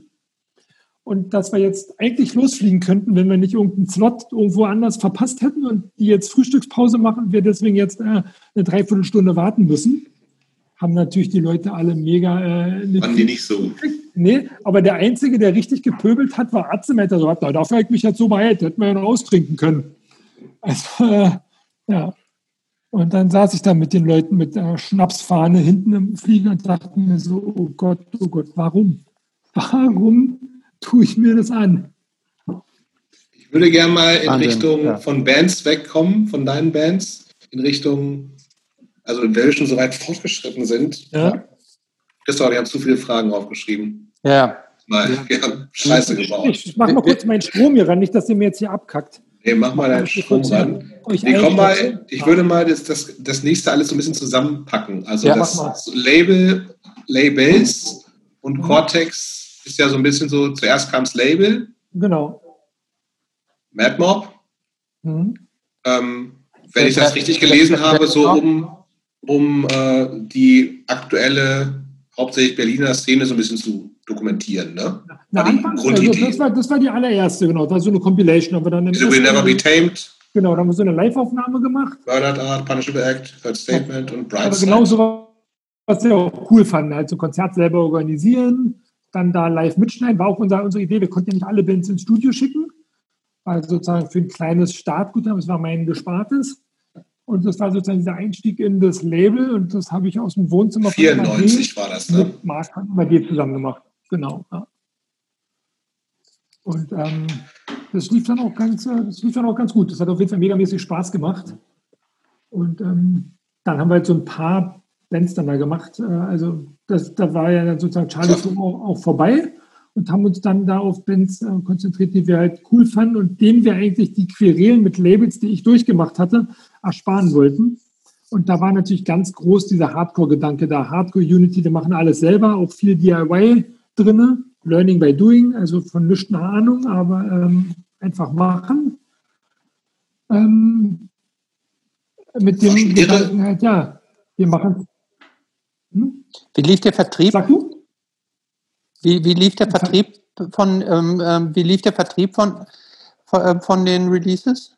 Da die ersten Sachen habe ich tatsächlich mitgenommen, wenn ich auf Tour war. Ich war bei den ganzen ersten, sag ich bei vielen von diesen ganzen Straight Edge Bands, die MAD gebucht hatte, als Fahrer und Tourmanager dabei. Oder am Anfang nicht Fahrer, weil das waren früh schon Nightliner-Touren. Ich habe gemacht Snapcase, Strive, Shift, diese ganzen Earth Crisis-Nummern. Und da war ich dann auch der Merchandiser. Und neben den vermeintlichen T-Shirts von Snapcase gab es dann halt auch ein Murdered Art T-Shirt oder einen kleinen Bauchladen, Plattenstand. So sind die Sachen relativ schnell sehr weit in ganz Europa rumgekommen. Und wir hatten ähm, da dann Geld. Also verkaufst du halt ein T-Shirt und hast das Geld, hast keinen Zwischenhändler. Äh, habe ich damals natürlich so alles gar nicht gesehen oder gewusst, aber jetzt, gerade wenn wir darüber reden, fällt mir natürlich auf, ist ja alles Schwarzgeld, völlig undokumentiert. Ich habe da jeweils irgendeine Abrechnung gegeben für irgendwas, habe dann das Geld mitgenommen, habe davon dann das nächste bezahlt. Andere CDs gepresst oder irgendwas gemacht. Das heißt, so wie auch so die Bands, die, also Feeling the Fire hast du gemacht, ne? die äh, Dead Stool Pigeon ja auch, der CD. Ja. Also alles wahrscheinlich Connections, die über die Touren gekommen sind. Genau, und durch die Zeit von Charlie's War. Okay. Ähm, das Label gibt es seit 94, 96 kommt dann sozusagen Übernahme vom Cortex. Mhm. Um das mal so zu Ja, ja genau. Übernahme. Laden, Laden gab es ja schon lange, ne? Mehr was seit 88. Genau, es war mehr eine Fusion. Mhm. Weil ähm, ähm, damals sind ja Cortex, Fun Records, MAD zusammengegangen. Aber ich war sozusagen, ich war nicht offiziell MAD. Ich hatte sozusagen nur dieses Label. Das Label war auch Teil von MAD, deswegen hieß es ja MadMob. Also MAD, eigentlich hätte man auch sagen können MAD-Mob, der verrückte Haufen. Ähm, das habe ich sozusagen, das war mein, mein Einstieg plus noch Geld Summe X, weil ich so, halt nicht so was Cooles, Großes mitbringen konnte, äh, damals gefühlt wie die anderen, war das sozusagen mein Einstieg dann ähm, 96 ins Cortex. Das, ähm, das interessiert mich jetzt mal. War das damals schon diese, das, das war schon eine richtige, diese Cortex Handels GmbH, richtig? Oder mhm, genau. die, die wurde da gegründet. Ach, die wurde da, da gegründet. gegründet. Ja. Ah, verstehe. Das heißt, das lief vorher, das, ähm, das Cortex war, wenn ich das richtig gelesen habe, vorher so ein Kollektiv von sechs, sieben Leuten. Genau. Und die sind dann aus welchen Gründen auch immer so ein paar ausgeschieden und dann habt ihr das richtig, dann, dann war da praktisch die GmbH-Gründung, wo du bei der Gründung mit dabei warst. Genau. Äh, oh, okay. Und habt ihr das von den, ich, ich sag das mal, von den alten, haben die irgendwie einen äh, Kaufpreis oder sind die irgendwie rausgekauft worden oder hat sich das einfach so ergeben, so im Vorübergehen sozusagen, dass ihr jetzt die neuen Gesellschafter wart und draußen? Naja, am Anfang waren die alle noch mit dabei. Also da wurde sozusagen, ähm, also die Leute, die damals auch das Cortex gemacht haben, gab es auf der einen Seite, gab es die Leute, die das Fun Records gemacht haben, bei der Plattenladen in der Mittenwalder Straße. Und dann gab es halt die Leute von MAD und mich. Und das waren so, da gab es so diese verschiedenen Schnittmengen. Und alles war eigentlich ein riesen Unity-Gedanke. Und da ist auch keiner, also die alten Cortex-Leute sind auch gar nicht weggegangen. Die sind, da, die sind auch dabei geblieben.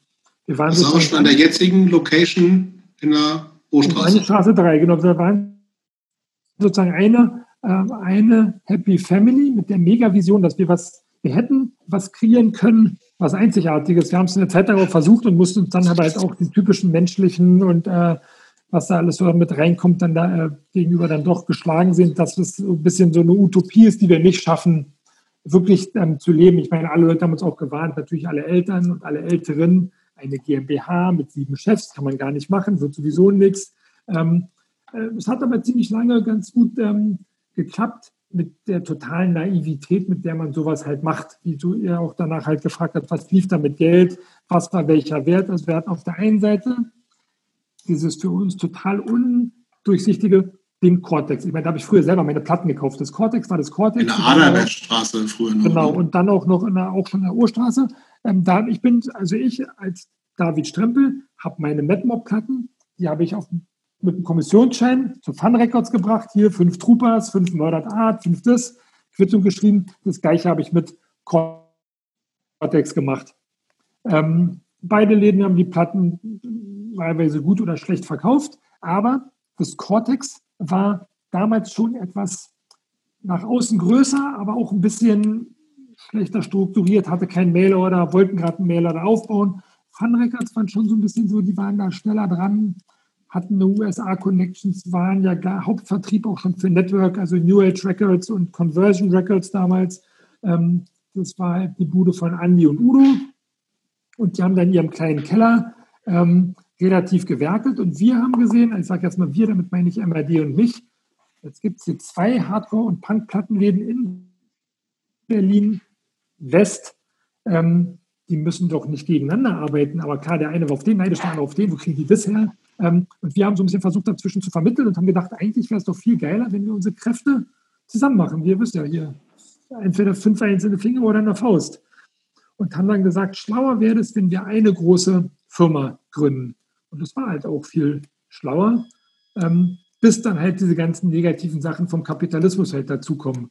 Geld, was ist wert, wer hat wie viel Schulden, wer bringt was mit, wer sagt die Wahrheit, wer sagt nicht die Wahrheit. Also so, ähm, heute würde man es anders machen. Ähm, ich schaue zurück und ich würde sagen, wir machen es halt genau so nochmal. So ist es halt.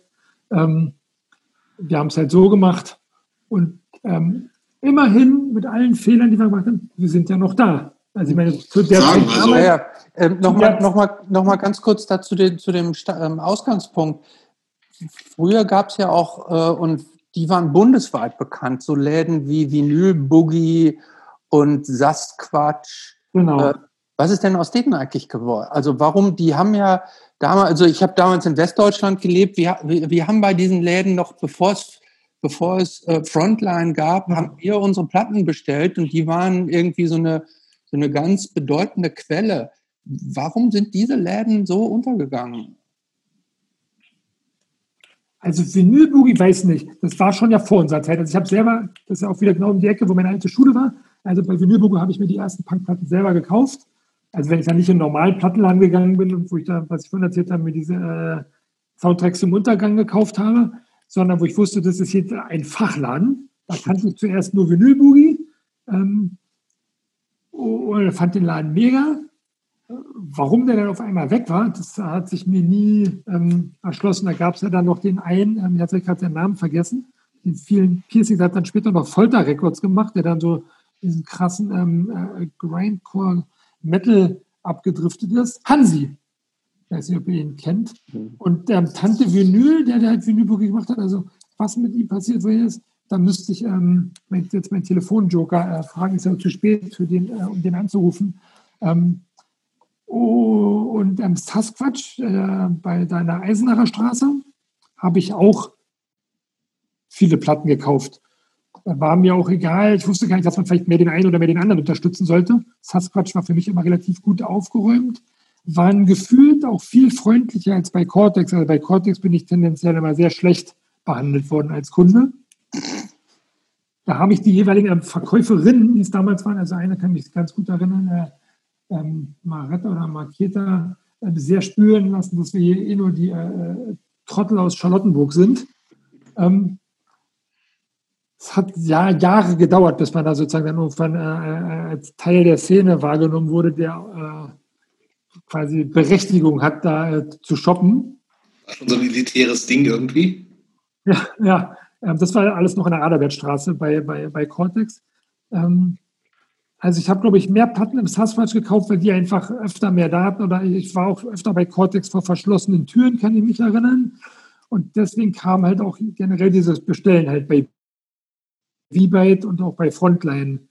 V-Byte Funhaus ja noch, ne? Wahrscheinlich die, ja, genau, die Sachen, die man, die ich sagen muss, wir sind aus der Zeit mit denen, aber wir haben es überlebt. Also die haben auch Fehler gemacht. Ich weiß, also ich kann jetzt Gerüchte sein, aber angeblich einer der äh, Fehler von V-Byte war, sich ein mega teures Warenwirtschaftsprogramm schreiben zu lassen, was sich dann irgendwie nicht recoupt hatte. Keine Ahnung. Ich weiß wirklich nicht, was da passiert ist, aber die waren natürlich ähm, viel, viel weiter und viel, viel besser aufgestellt als wir mit dem Cortex damals.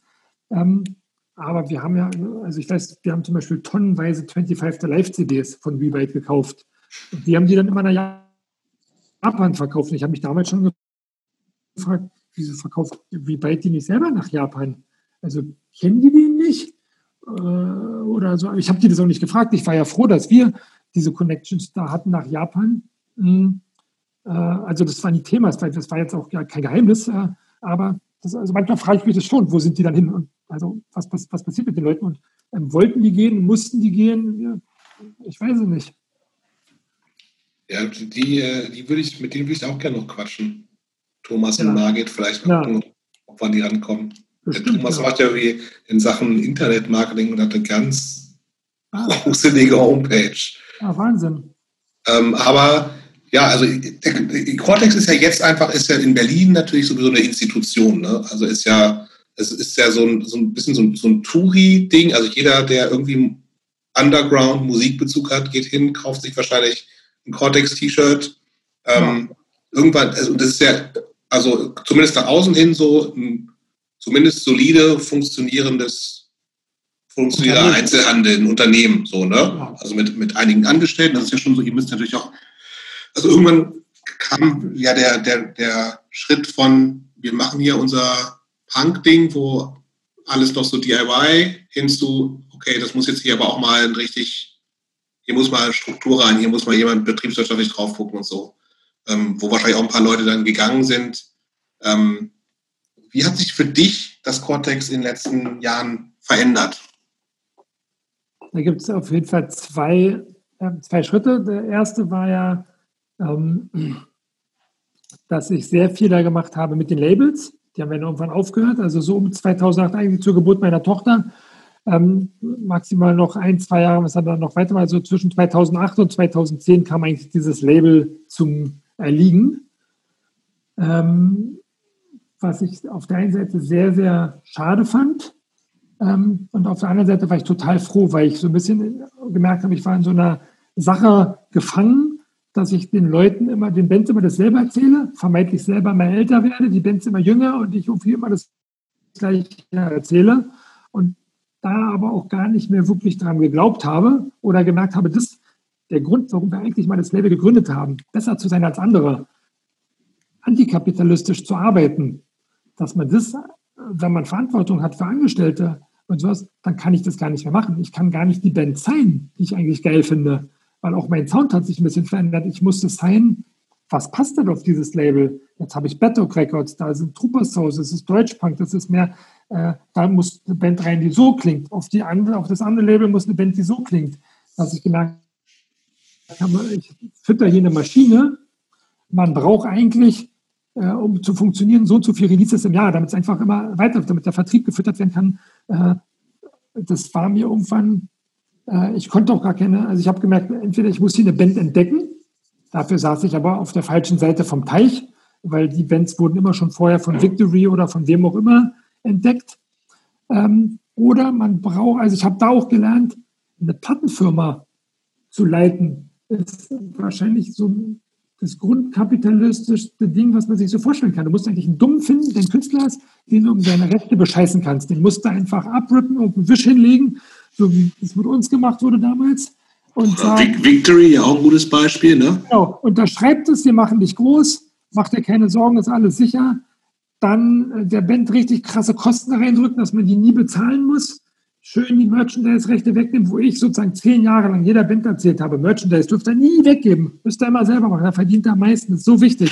Und dann stehe ich auf einmal auf der anderen Seite vom Vertrag und sage, nein, Merchandise, eigentlich wäre das gut, wenn wir als Label auch Merchandise machen könnten. Dann sagen diese, aber warum? Bei meiner alten Band hast du mir noch gesagt, wir sollen es mehr machen. Dann sagst du, ja, aber es wäre ganz praktisch und äh, ein paar verschenken wir auch und ich kann ja nicht eure Hemden verschenken, wir brauchen es auch. Also ähm, wie erklärst du das denn logisch, dass du einen größeren Teil vom Kuchen, der eigentlich der Band gehört, abhaben willst?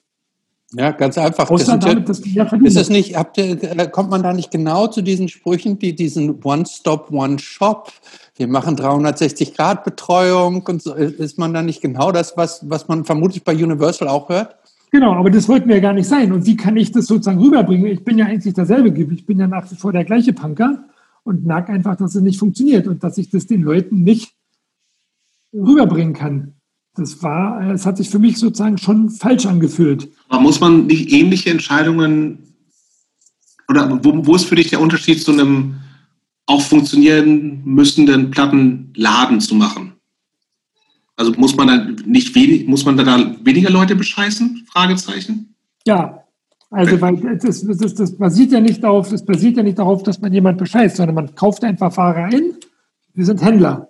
Also ich könnte das auch mit, äh, mit, mit, mit, mit Surfbrettern machen, Tassen, äh, Dienstleister. Also ich kaufe von dir was. Tassen gibt es doch bestimmt vom Cortex. Ja, ich meine jetzt mal wegen nur Tassen. ich weiß schon. Also, ähm, ähm, also wir kaufen ja einfach Ware ein von jemand, mhm. äh, schlagen da unsere Marge auf und verkaufen es weiter. Wie tausend andere äh, äh, Leute auch, auch und das ist fair, weil jeder kann das Gleiche machen. Und das schneidet natürlich auch jeder, ne? Genau, das schneidet jeder und das ist auch in Ordnung und das wird unterwandert und untermauert von, sage ich mal, anderen Leuten, die andere Geschäftsmodelle haben, da kommen wir vielleicht noch dazu, aber ähm, wir, ähm, äh, also wir sind da relativ transparent und ähm, da gab es, ich kann mich auch erinnern, dass es öfter Stimmen gab. Also das ist halt auch ein Teil vom Problem unserer Szene, vom Problem des Punk. Also äh, eine Punkband darf ja nicht erfolgreich werden. Eine Punkband muss sich ja quasi nach ihrer ersten Platte auflösen. Keine Band in unserer Szene darf den Schritt machen und aufhören zu arbeiten oder äh, vom, von dem Erlösen der Band leben wollen oder müssen. Ich meine, wenn du immer nur auf Tour bist, äh, wie willst du dann noch, wie willst du noch einen anderen Job machen? Da geht ja das schon los, der, der, der Kompromiss zwischen ähm, Sellout und ähm, autark bleiben. Ich meine, wir sind ein Laden, wir können die Platten nicht verschenken. Äh, immer wieder kaufen wir Tonträger auf, da macht dann irgendein Klugscheißer, der das Label drauf hat, schreibt aufs Cover draußen drauf, äh, zahlen nicht mehr als 10 Mark oder klau die Platte. Ja, mittlerweile stehe ich halt auf der anderen Seite. Ich kann mir keine Platte in den Laden stellen, wo drauf steht, sei cool, klau die Platte. Äh, ist das, denn, ist das in den letzten zehn Jahren überhaupt noch so? Das klingt für mich nein, so nach. Nein, ja, aber, weißt du, was ich meine? Das ist eine Art. Ja, ähm, sowas gibt es immer wieder. Jetzt kann ich das nicht machen, aber wir haben natürlich ganz doll damit zu tun, mit Preisgefälle. Die Leute gucken, die sagen, Cortex sind äh, die sind teurer. Ich habe es genau verglichen, die sind zwei Euro teurer als der, vier Euro teurer als der und da. Und je nachdem, wie gut die Szene aufgestellt ist und wo man sich positioniert, fällt es einem mal auf und mal fällt es einem nicht auf. Also es, es, gab mal Zeiten, da konntest du, sag ich mal, Offspring, Green Day und wie dieser ganze ähm, West Coast Punkrock heißt, den konntest du völlig easy bei, bei Karstadt, bei äh, überall kriegen, bei Saturn. Damals gab es noch Fnac, da konntest du die ganzen Platten kriegen. Da gab es halt auch noch nicht Amazon und andere äh, äh, Internetanbieter. War natürlich scheiße für uns. Ich meine, wenn du überall Green Day äh, hinterhergeworfen kriegst bei jedem Mediamarkt, da braucht die keiner bei uns kaufen. Irgendwann war Punk aber so weit wieder out, dass es es nicht mehr bei Mediamarkt gibt oder nur noch hin und wieder. Ähm, dann verkaufen wir es wieder besser. Das heißt, wir haben uns mit Cortex ja sowieso eine Nische geschaffen, dass wir Bands gut verkaufen, die du halt nicht überall kriegst. Also ich verkaufe deswegen tendenziell eine Hatebreed und eine Parkway Drive schlechter, als ich irgendein kleines Hardcore-Release oder Hardcore-Label äh, äh, kriege von irgendeinem Label, ich sage jetzt mal ein australisches Label. Äh, wenn die eine geile Platte haben, dann verkaufen wir die richtig gut, weil die Leute kriegen die nirgends anders. Die müssen die entweder bei dem Label direkt kaufen oder tauschen. Das war natürlich noch ein Vorteil, als wir das Label hatten, haben wir sehr viel Ware getauscht. So macht man das ja als Label. Eine Zeit lang läuft es gut und irgendwann hast du diese ganzen ertauschten Schrott-CDs bei dir rumstehen. Dann ist völlig Italienischer Hardcore aus den ja. 90ern. Genau, und man hat ja dann auch, man tauscht ja nicht auf Rechnung acht Euro gegen 8 Euro. Man tauscht ja für eine CD irgendwie dreieinhalb Punkte gegen 1,5 mhm. Punkte. Das ist eine Single. Hat so ein völlig wirres Tabellensystem und am Schluss schuldest du jemand 100 Punkte. Ja, also wie willst du damit äh, zu, irgendeinem, äh, zu irgendeinem Ausgleich kommen, weißt du? Also das sind so tausende von Fehlern, die wir da äh, gemacht haben. Aber, in Cortex, also Cortex läuft, ne? Also das. Ja, ist das, ist das immer, seid ihr immer so an der Kippe zum ich würde sagen, wir sind immer äh, an, der, äh, an der Kippe, aber wir sind halt auch immer noch da und wir finden uns immer neu. Das gehört ja auch noch dazu. Man muss ja permanent, also früher gab es keine DVDs. Dann gab es, jetzt gibt's, dann gab es Blu-Rays. Dann kommt auf einmal Vinyl zurück. Ich meine, zum Beispiel der Verkauf von CDs ist mega krass zurückgegangen. Äh, der Verkauf von Merchandise geht megamäßig hoch. Also ich habe ja immer noch tatsächlich. Ja, Merch ist ja das A ja. und O. Kannst du halt auch nicht mhm. bringen. Gibt es nicht bei Spotify. Mhm. Äh, also Merch. Da, da, wollte ich auch noch mal ganz kurz einhaken. Ihr habt jetzt ja sogar auch noch irgendwann, ich weiß nicht, von ein paar, zwei, drei Jahren, glaube ich, diesen äh, Cortex Selector aufgemacht, wo nur Mode verkauft werden. War das auch so ein Schritt, dass, genau. wo du gesagt hast, wir müssen uns immer wieder neu erfinden, neue Standbeine sozusagen aufbauen? Ja um so ein bisschen von dem, dem ursprünglichen Tonträgerhandel wegzukommen? Ganz, ganz klar, weil es halt, also, also Tonträgerhandel ist halt wirklich, das kannst nicht mal jetzt kann man es ja voraussehen, wo geht es hin? Also die CD wird definitiv wegfallen. Und dann gibt es aber ich meine, es wird ja immer mehr zu Streamingdiensten gehen. Also jetzt, wenn wir gerade auch bei unseren Kindern waren, also meine Töchter mit fast äh, 13, fast 15, die haben kein Interesse an Plattenspielern. Äh, die haben ein paar CDs, aber die sind natürlich bei Spotify. Da checken ihre Musik aus, da finden ihre Künstler dann. Da gibt es ja auch alles inzwischen, ne? also so gut wie alles. Genau, und dann, also das kann man dir nicht zum Vorwurf machen. Irgendwann entdecken sie es da vielleicht irgendwie für sich, aber die haben natürlich total die geile Möglichkeit, alles Mögliche permanent auszuchecken. äh, ohne sich diesen ganzen äh, Zeug, sag ich mal, kaufen zu müssen, der dann irgendwie vielleicht äh, äh rumsteht. Ähm, also man kann das sozusagen da gar nicht genau wissen. Den Select haben wir 2013 geöffnet zu unserem 25-jährigen Bestehen oder Jubiläum. Da ging es uns wirklich extrem gut. Wir waren fett aufgestellt, wir haben diese geile Show im Esso gemacht mit Judge und Troopers, so ein Zwei-Tages-Festival und haben es wirklich richtig ähm, krachen lassen. Äh, aber wie man so sagt, äh, äh ein Tag im Himmel, den nächsten Tag, äh, äh das nächste Jahr darauf lief es halt gar nicht. 2014 haben wir Cortex Fest versucht. Das war ein reines Desaster, wo man gesehen hat, wir sind halt keine Veranstalter, wir sind keine Booker, wir sind keine Veranstalter, wir sind nicht Philipp Stürer mit einer großen Agentur im Rücken, äh, wir haben keine tollen Deals mit lokalen Hotels, wir machen das halt nur einmal im Jahr und da kannst du so ein Festival nicht stemmen. Dann waren permanent, haben auch welche Bands abgesagt, die konnten nicht, die konnten nicht. Wir mussten aber in die Werbung, wir mussten Tickets verkaufen. Es war ein, also 2014 war ein reines Desaster mit diesen äh, Cortex und da haben wir auch gesagt, ja, wir können das eigentlich nicht machen. Und wahrscheinlich sind doch gar nicht alle lokalen Veranstalter in Berlin begeistert, wenn wir jetzt auch noch Veranstalter werden wollen. Weil es gibt ja Veranstalter, wir kennen die ja alle. Also warum müssen wir auch noch ähm, die sein, die dann Judge in die Stadt holen? Ähm, wir nehmen ja jemand anders dann äh, quasi die, die Band weg, die die sonst in irgendeinem Club gebucht hätten. Äh, das war sozusagen möglich und zu unserem 25-Jährigen hat uns das auch jeder gegönnt. Das hat Sinn gemacht. Und danach nicht mehr. Also sozusagen, also 2015 haben wir es dann nicht nochmal versucht, oder besser gesagt 2000, weiß gar nicht, haben wir es gar nicht mehr gemacht, dann wir es wieder zu unserem 30. gefeiert 2018 und da hatten wir diese schöne Sause im Laden tatsächlich mit ähm, Bring It Back to the Roots mit Charlie Swan, Punishable Act. Das war dann echt sehr gelungen. Aber selber schaubar ja auch, ne? Hm? Also war ja auch sehr überschaubar von Aufwand und allem, ne? Genau, aber es war auch absichtlich so gewählt. Was ja, ja. immer machen, wenn man es nicht toppen kann, man kann keine geile Band bringen. Wen, wen hätte man denn bringen sollen nach, nach dieser Nummer? Also hätte es mir einer gesagt, hätte ich da Hilfe gehabt, hätte ich es gerne gemacht, aber äh, wen willst du da holen? Der irgendwie einen hinterm Ofen vorlockt und der uns auch irgendwie als Cortex, also mich und meine beiden Partner, auch ähnlich repräsentiert. Also da werden ganz klar Chromex, Glossifon, Gorilla Biscuits, da haben wir eine gute Überschneidung bei Quicksense wird es schon schwieriger und hätte man, hätte sich das gelohnt, also dann wird dann wird es echt schon schwierig und eine ganz, ich hätte mir jetzt noch vorstellen können, meinetwegen sowas wie Interrupters, die waren aber schon viel zu teuer und also das ist echt schwierig und da, dadurch haben wir dann halt dieses andere gemacht, ähm, letztendlich aus einer Not eine Tugend gemacht und haben es halt klein, auch im Laden gemacht. Das hat irgendwie hat das gut, äh, ähm, gut gepasst.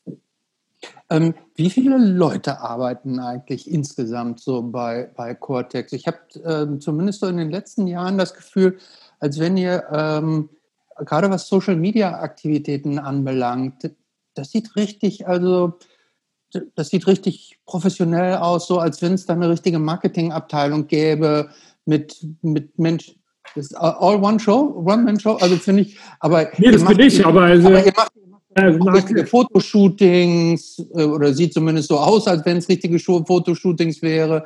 Also es, da ist ein richtig ähm, wahrgenommen, richtig professioneller Auftritt. Wie viele Menschen sind, wie viele Menschen ernähren also das der, Cortex? Das ist immer so plus minus 20 Leute sind wir. Das ist schon relativ viel. Also man nennt es sozusagen offiziell ein mittelständisches Unternehmen. Deswegen haben wir auch nicht wirklich diese, von diesen Hilfen, die äh, ersten, im ersten Lockdown, im ersten Teil der Pandemie ausgerufen wurden. Dafür waren wir einfach ähm, zu groß. Da hast du als Unternehmen bis zu zehn Leuten Förderung gekriegt und dann erst wieder sonst was. Ähm, aber ähm, ja klar, also bei uns gibt es auch viele Jobs und diese ganzen Leute, die bei uns arbeiten, die arbeiten ja auch nicht alle Vollzeit. Wir haben also sehr viele Musiker, die auch arbeiten, die gerade deswegen ähm, gerne bei uns arbeiten, weil man sozusagen so, sag ich mal, entweder gleitzeitmäßig uns arbeitet oder sich relativ easy mit den, ich mal, mit den Kollegen ähm, absprechen kann, wer welche Schicht wann macht. Ähm, jetzt, wo alle älter werden, haben auch einige Kinder, die sind dann gerne eher früh da, die geben einen im Kindergarten ab und äh, oder nach der Schule, dann sitzt bei mir schon auch manchmal einer äh, ab acht da. Das war eine Zeit lang ich alleine. Also wie gesagt, ich bin seit 2008 Vater. Aber ich meine, logischerweise früher hat da keiner vor 10 oder vor 11 Uhr angefangen. So verschieben sich dann halt die, die Sachen. Und dann gab es auch mal Zeiten, wo keiner lange arbeiten wollte, weil alle dann irgendwann halt gerne auch mal Feierabend machen würden. Und ähm, ganz aktuell, Zeiten wie jetzt, da müssen wir sogar mit Schichtdienst arbeiten. Also wir haben äh, ganz Lockdown-mäßig geguckt, dass sich die verschiedenen Bereiche nicht überschneiden, dass wir äh, nur eine gewisse Anzahl an Personen im Laden haben, die sich da gegenseitig äh, mit Maske arbeiten und desinfizieren. Und extra, dass die sich nicht treffen mit den Leuten, die wiederum im, im, im, in der Mailorder arbeiten und die nicht bei mir drüben im Büro sind, damit, wenn einer sich irgendwie dann äh, als positiv ähm, ähm, infiziert darstellt, dass wir nicht alles ähm, zumachen müssen. Das wäre ja für uns eine Katastrophe. Mhm. Das heißt, ihr habt eine eigene Mail-Abteilung. Äh, du bist praktisch so das Mastermind hinter allem. Habt ihr eigentlich auch alles ein richtig großes Lager irgendwo ausgelagert oder ist das alles irgendwo räumlich da, wo auch das Ladengeschäft ist? Also wir sind, tendenziell sind wir wirklich einfach klein und das, wir müssen sozusagen auch im Kopf immer diesen, diesen Denkspagat machen zwischen Laden und Mailorder. Also damit wir sozusagen keine Überflieger werden. Ich sage immer wieder auch, auch zu uns selber oder auch teilweise zu den Leuten, die für uns arbeiten, ey, letztendlich, wir sind einfach nur ein kleiner Plattenladen aus Berlin-Kreuzberg. Wohl wissend, dass wir natürlich viel, viel mehr sind. Aber das ist ja trotzdem die Ausgangsposition. Wir sind einfach nur ein Laden und es gibt zig Berliner, sage ich jetzt mal Kids vielleicht, die möglicherweise jetzt gerade die Ärzte cool finden oder äh, was wir jetzt noch nehmen, 100 Kilo Herz oder feine Sahne Fischfilet, die wissen nicht mal, dass es uns gibt, weil, weil die es halt erst entdecken müssen. Wir könnten sozusagen lokal sehr viel Aufbauarbeit machen. Gleichzeitig kennen uns halt Leute in, in Brasilien und, und, sonst wo, dadurch, dass halt ähm, wir das so lange machen und da halt ähm, doch mehr sind halt einfach nur ein lokaler Laden. Äh, aber wir sitzen halt in einer mega gentrifizierten Stadt in Kreuzberg, Du kriegst nicht einfach mal so ein Lager. Also wenn ich in der Urstraße ein Lagerraum suche, dann bist du mit 30 Euro den Quadratmeter dabei. Äh, wir brauchen mehr Platz, aber wir wissen nicht wohin. Hm. Ähm, aber das bedeutet, euer Lager ist eigentlich auch im Laden irgendwo da im Keller oder hinten drin oder, oder wo? Das ist, also wir haben tatsächlich mehrere, also unser Lager ist auch teilweise bei mir in der Wohnung mal. Äh, und dann ist, haben wir hier einen kleinen Ort, da einen kleinen Ort. Wir sind jetzt aber gerade ähm, umgezogen, haben äh, nochmal äh, uns vergrößert, weil ähm, trotz oder dank der Pandemie natürlich ähm, äh, die Mailorder viel besser läuft und wir einfach für die Mailorder viel mehr Platz brauchten. Äh, aber jede von solchen Veränderungen äh, birgt wieder Risiken, steckt noch in Kinderschuhen, braucht andere Logistiken. Das, da sind wir jetzt sozusagen gerade drin. Wir sind ja erst vor einigen Monaten umgezogen und haben da so ein paar Sachen umgestellt, weil es halt ja immer wieder neue Sachen dazukommen. Allein diese ganzen Pre-Orders, die jetzt ja die Leute fahren, wenn einer eine Pre-Order bestellt, und die Platte ist da oder die CD oder was auch immer und der bestellt noch was anderes dazu, dann steht ja dieses gepackte Ding erstmal vermeintlich im Weg. Äh, falls es entwickelt oder also das, das, das muss man alles lagern, nimmt dann aber Platz und letztendlich muss man sich mal überlegen, das kostet ja was, wenn es da steht. Also jetzt hatten wir gerade, welche Band hatten wir da? Eine lokale Band Engst haben wir eine extrem gute Pre-Order gefahren oder davor auch 100 Kilohertz, 100 Kilohertz die Scheibe war für die Vorbesteller oder irgendein Bundle war ein Pizzakarton eingepackt. Ja, aber zwei oder 400 Pizzakartons, wisst ihr, wie, wie groß das ist, wenn die da mal eingepackt stehen? Die kannst du auch nicht bis zum Gärten übereinander stapeln, da werden ja die unten zerquetscht. Also ähm, spätestens da haben wir gemerkt, ey, wir brauchen echt mehr Platz, weil diese Präordern nehmen, nehmen tendenziell zu und man braucht einfach äh, Platz, leider. Also, aber so Sachen muss man sich tatsächlich auch betriebswirtschaftlich oder um den Laden am Laufen zu halten, Gedanken machen. Ne? Also ja. Reorder ist, ist jetzt, ist das, wie viel ist das Spaß an der Sache und wie viel ist das, wir müssen es machen, weil einfach so verkaufen funktioniert nicht mehr? Ich, ich würde sagen, das ist beides, aber der Spaß ist in, in, in letzter Linie noch total da. Also ich kann ja jetzt nur von mir reden, das ist natürlich ein ganz normaler Job, aber also immerhin weiß ich, wie glücklich ich sein kann und wie dankbar ich sein kann, dass ich sozusagen tendenziell jeden Tag so gerne zur Arbeit gehe oder anfange zu arbeiten. Also letztendlich, egal wo ich bin, also ich arbeite auch, wenn ich mit, mit Hatebreed auf Tour bin und dann, also wenn ich das Schlagzeug da gerade nicht auf- oder abbaue oder was ich da sonst noch so mache, dann klappe ich meinen Laptop auf und kann sofort ähm, äh, losarbeiten und muss mich dann meistens dann auch zwingen, ähm, aufzuhören, weil einfach äh, ich auch noch andere Sachen halt äh, machen muss, wie jetzt dann, wenn jetzt auch nochmal demnächst die Adventskalender an den Start bringen.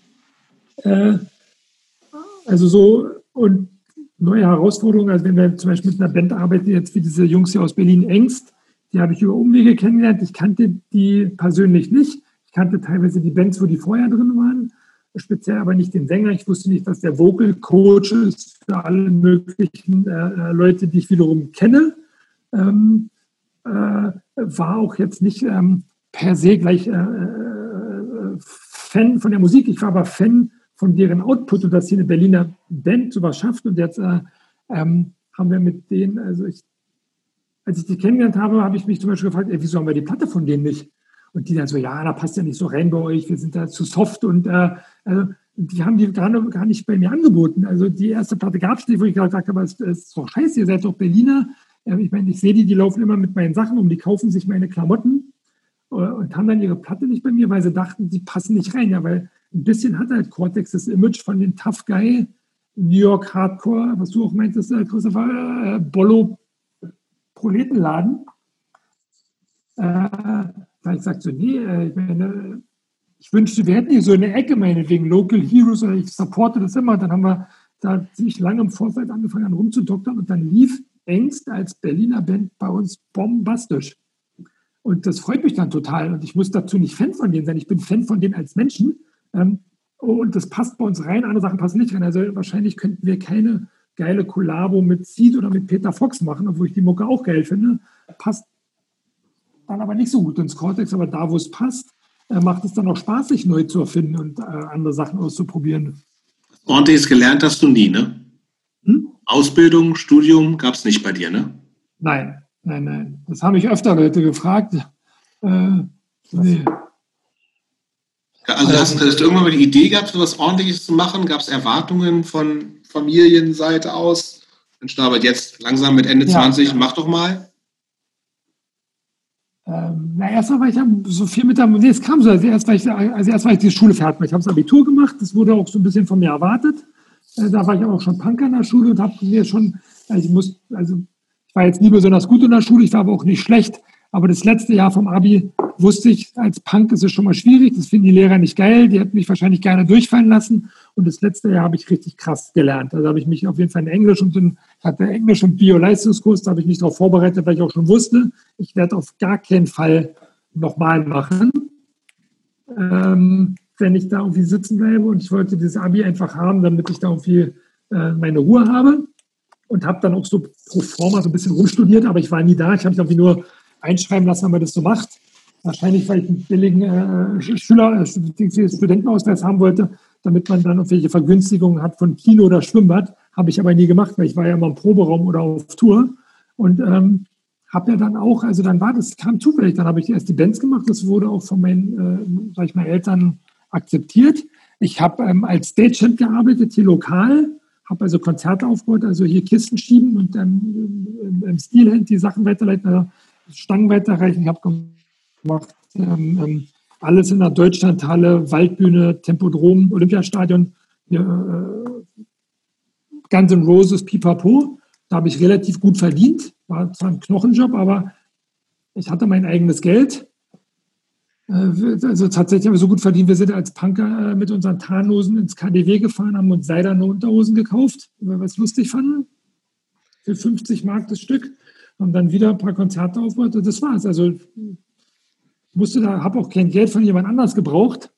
du hast ähm, schon ein paar Mal relativ positiv auf deine Eltern bezogen. Also das ja. klingt nicht so, als ob es irgendwie da eine große, also Nee, nee, Klassischerweise also als Punk-Hardcore-Typ hat man ja irgendwie auch mal so eine Phase, wo es gar nicht geht mit den Eltern, weil die das nicht das schneiden, war, weil man anti ist. Das war bei mir überhaupt nicht. Ähm, die haben es vielleicht so kritisch hinterfragt. Ich kann mich erinnern, dass er mal, also tendenziell würde ich jetzt sagen, haben meine Eltern wahrscheinlich versäumt, ähm, mir halt einen anderen Lebensstil zu ermöglichen. Also meine Mutter ist selber selbstständig, ähm, tendenziell, weil sie alleinerziehend, die hat ähm, das wahrscheinlich einfach gar nicht ähm, geblickt, wie sie mich fördern könnte oder dass ich was anderes bräuchte. Und wahrscheinlich ist es nur ein großes Glück, dass ich mir das so ähm, gesucht habe, ähm, als, mein, als mein Zuhause und mein Wunsch. Äh, sagen wir so, es hätte vielleicht auch nicht klappen können. Ähm, würde ich sagen, ja, also, oder wenn man es nicht auf Glück schiebt, dann würde ich sagen, dann war das einfach tatsächlich so doll meine Passion, dass ich, das, was ich meinte ganz am Anfang, wo ich die Punks da habe sitzen sehen bei der Mahnwache für den Radley, dass das ähm, für mich so was krass Besonderes war, dass ich da einfach wirklich gerne ein Teil von sein wollte. Was hat sich für dich geändert, als du Vater geworden bist? Also ich würde sagen, eigentlich alles. Also die krasse Verantwortung. Ähm, bei mir war es ja relativ spät. Ich bin sozusagen eigentlich dankbar gewesen, aus diesem Leben des Berufsjugendlichen rausgerissen worden zu sein. Also es war auch war ja nicht beabsichtigt und auch gar nicht geplant. Wahrscheinlich hätte ich es mich geplanterweise auch vielleicht gar nicht äh, getraut. Aber ähm, ja, meine, äh, das war sozusagen meine Erlösung oder mein Glück, dass ich, ähm, dass ich noch was anderes zu tun habe. Sonst würde ich jetzt wahrscheinlich im Büro sitzen und arbeiten.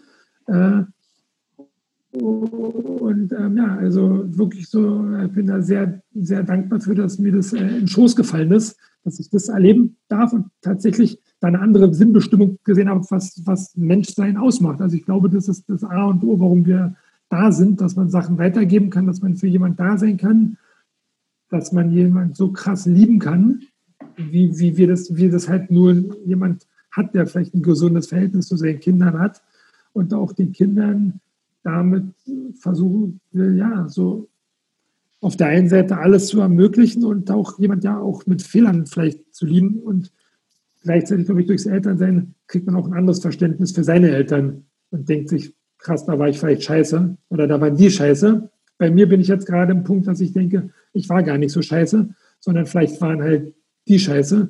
Auch im Sinne von, ähm, warum gab es da keine andere Förderung für mich? Warum wurde das nicht gesehen, was ich eigentlich hätte sein wollen? Vielleicht hätte ich der Schlagzeuger sein können, der bei Shelter einsteigt, wenn ich gefördert gewesen worden wäre, zum Beispiel.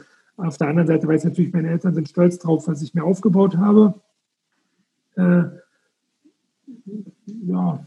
Du hast, du hast gerade was äh, gesagt, was ich sehr äh, wichtig finde. Du hast gesagt, ähm, weitergeben ist für dich auch wichtig. Also weitergeben von, ja. von ich sage jetzt mal, Lebensweisheiten, Philosophien.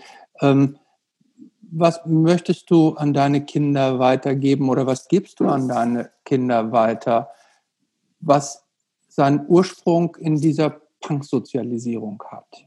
Also ich würde sagen, dass man tatsächlich Sachen selber machen kann. Also man muss es nicht kaufen.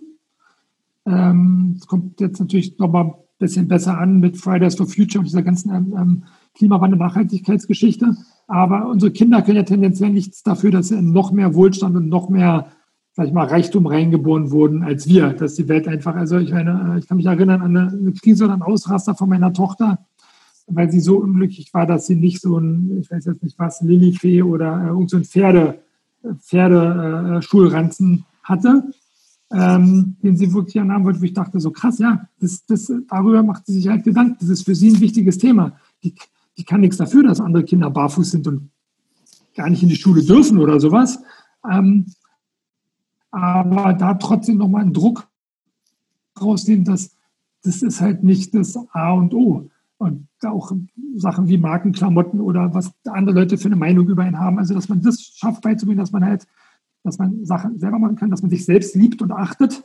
Und ähm, das, das sind so Sachen, die ich wichtig finde und wahrscheinlich auch eine wichtige Sache vom Punk, dass man Sachen hinterfragt. Also ganz klar auch nicht nur im Internet seine Sache nachlesen oder nicht nur von einer Freundin oder einem Freund was hören. Auch im Zweifelsfall nicht nur von einem Elternteil eine Sache hören, sondern da wirklich den Kopf anschalten und gucken, ja, stimmt es? Und ich würde sagen, besonders wichtig, vielleicht auch als Deutscher, Obrigkeit hinterfragen.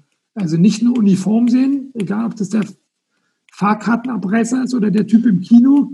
Also nur weil einer tendenziell was zu sagen hat, der hat noch lange nichts zu sagen und der hat einen auch nicht rumzukommandieren oder rumzuschicken, nur weil der ein Parkplatzwächter ist mit Mütze.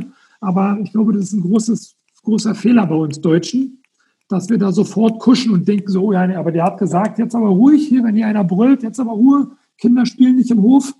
Dann muss man aber sagen, so, aber wer sagt denn das? Warum denn? Man muss einfach äh, wieder, ich glaube, man muss wirklich wieder politisch, man muss wieder ungemütlich werden, auch wenn es jemandem nicht gefällt auch jemand aus dem Freundeskreis oder jemand, der einem nahe steht. Ich glaube, das ist wichtig, das, das zu vermitteln, dass man ähm, anecken darf. Nicht um des Aneckens willen, aber dafür, dass man seine Meinung sagt.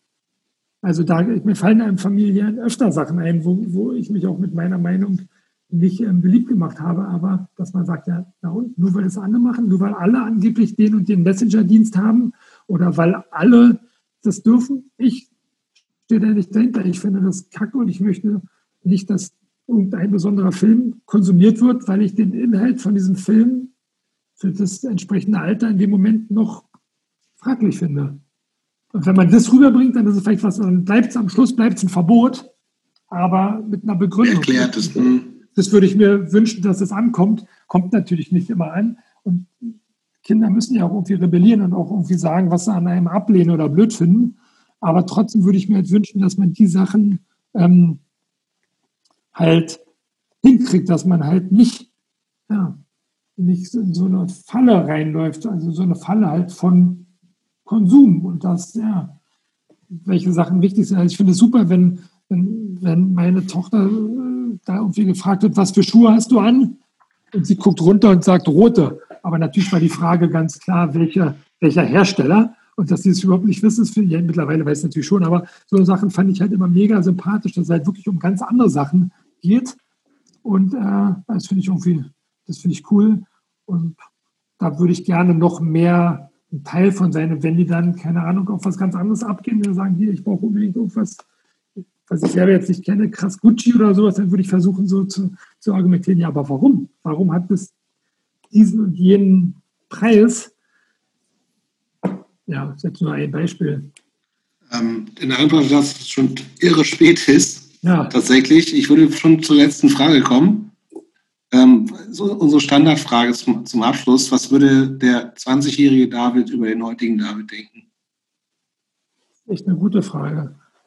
Also 20 war ich. War ich, war ich Teilweise 15. Ja. War mal 1990. Mhm. Charlies War Hochzeit. War, wo ich mit den Jungs in New York war. Ähm, ich glaube, da war für, also erstmal das Alter 50 war damals für mich unendlich weit weg. Also wirklich eigentlich schon Opa.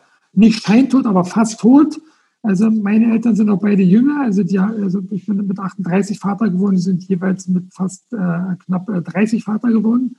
Das ist, äh, das ein zehn Jahre Unterschied, kann ich ja niemals mehr aufholen. Weder auf der vermeintlichen Kindseite noch auf der Erwachsenenseite. Und ähm, ähm, gleichzeitig würde ich sagen, ähm, also ich glaube einfach, Leute in dem Alter waren mir gar nicht existent. Ich kannte auch gar nicht wirklich Leute in dem Alter. Das heißt jetzt nicht, dass die mir egal waren, aber ähm, ich war echt total elitär in meiner Szene. Und wenn ich jetzt, also ich, das wäre jetzt rein hypothetisch, ich würde trotzdem, ich würde mir einbilden oder ich würde hoffen, zu sagen, der ist der sieht zwar nicht mehr aus wie ein Punk, sondern er hat irgendwie äh, äh, nicht mehr so viele Haare, tendenziell eine Glatze und einen grauen Bart. Aber irgendwie ist der Typ trotzdem cool, weil der, äh, weil der für eine Sache brennt. Der hat eine totale Energie und eine Leidenschaft und der liebt Musik. Ähm, ich würde fast sagen, ich liebe vielleicht auch Musik, wie man auch mit 20 geliebt hat. Also wenn ich eine Platte geil finde, dann höre ich die ganze Zeit nur die Platte. Ich finde Bands geil, wo ich zumindest sagen würde, andere 50-Jährige sagen mir, ey, die finde ich richtig krass scheiße. Wie kannst du den Lärm gut finden? Das ist Dreck. Also da sind wir jetzt bei meiner Lieblings-Beatdown-Band Nasty.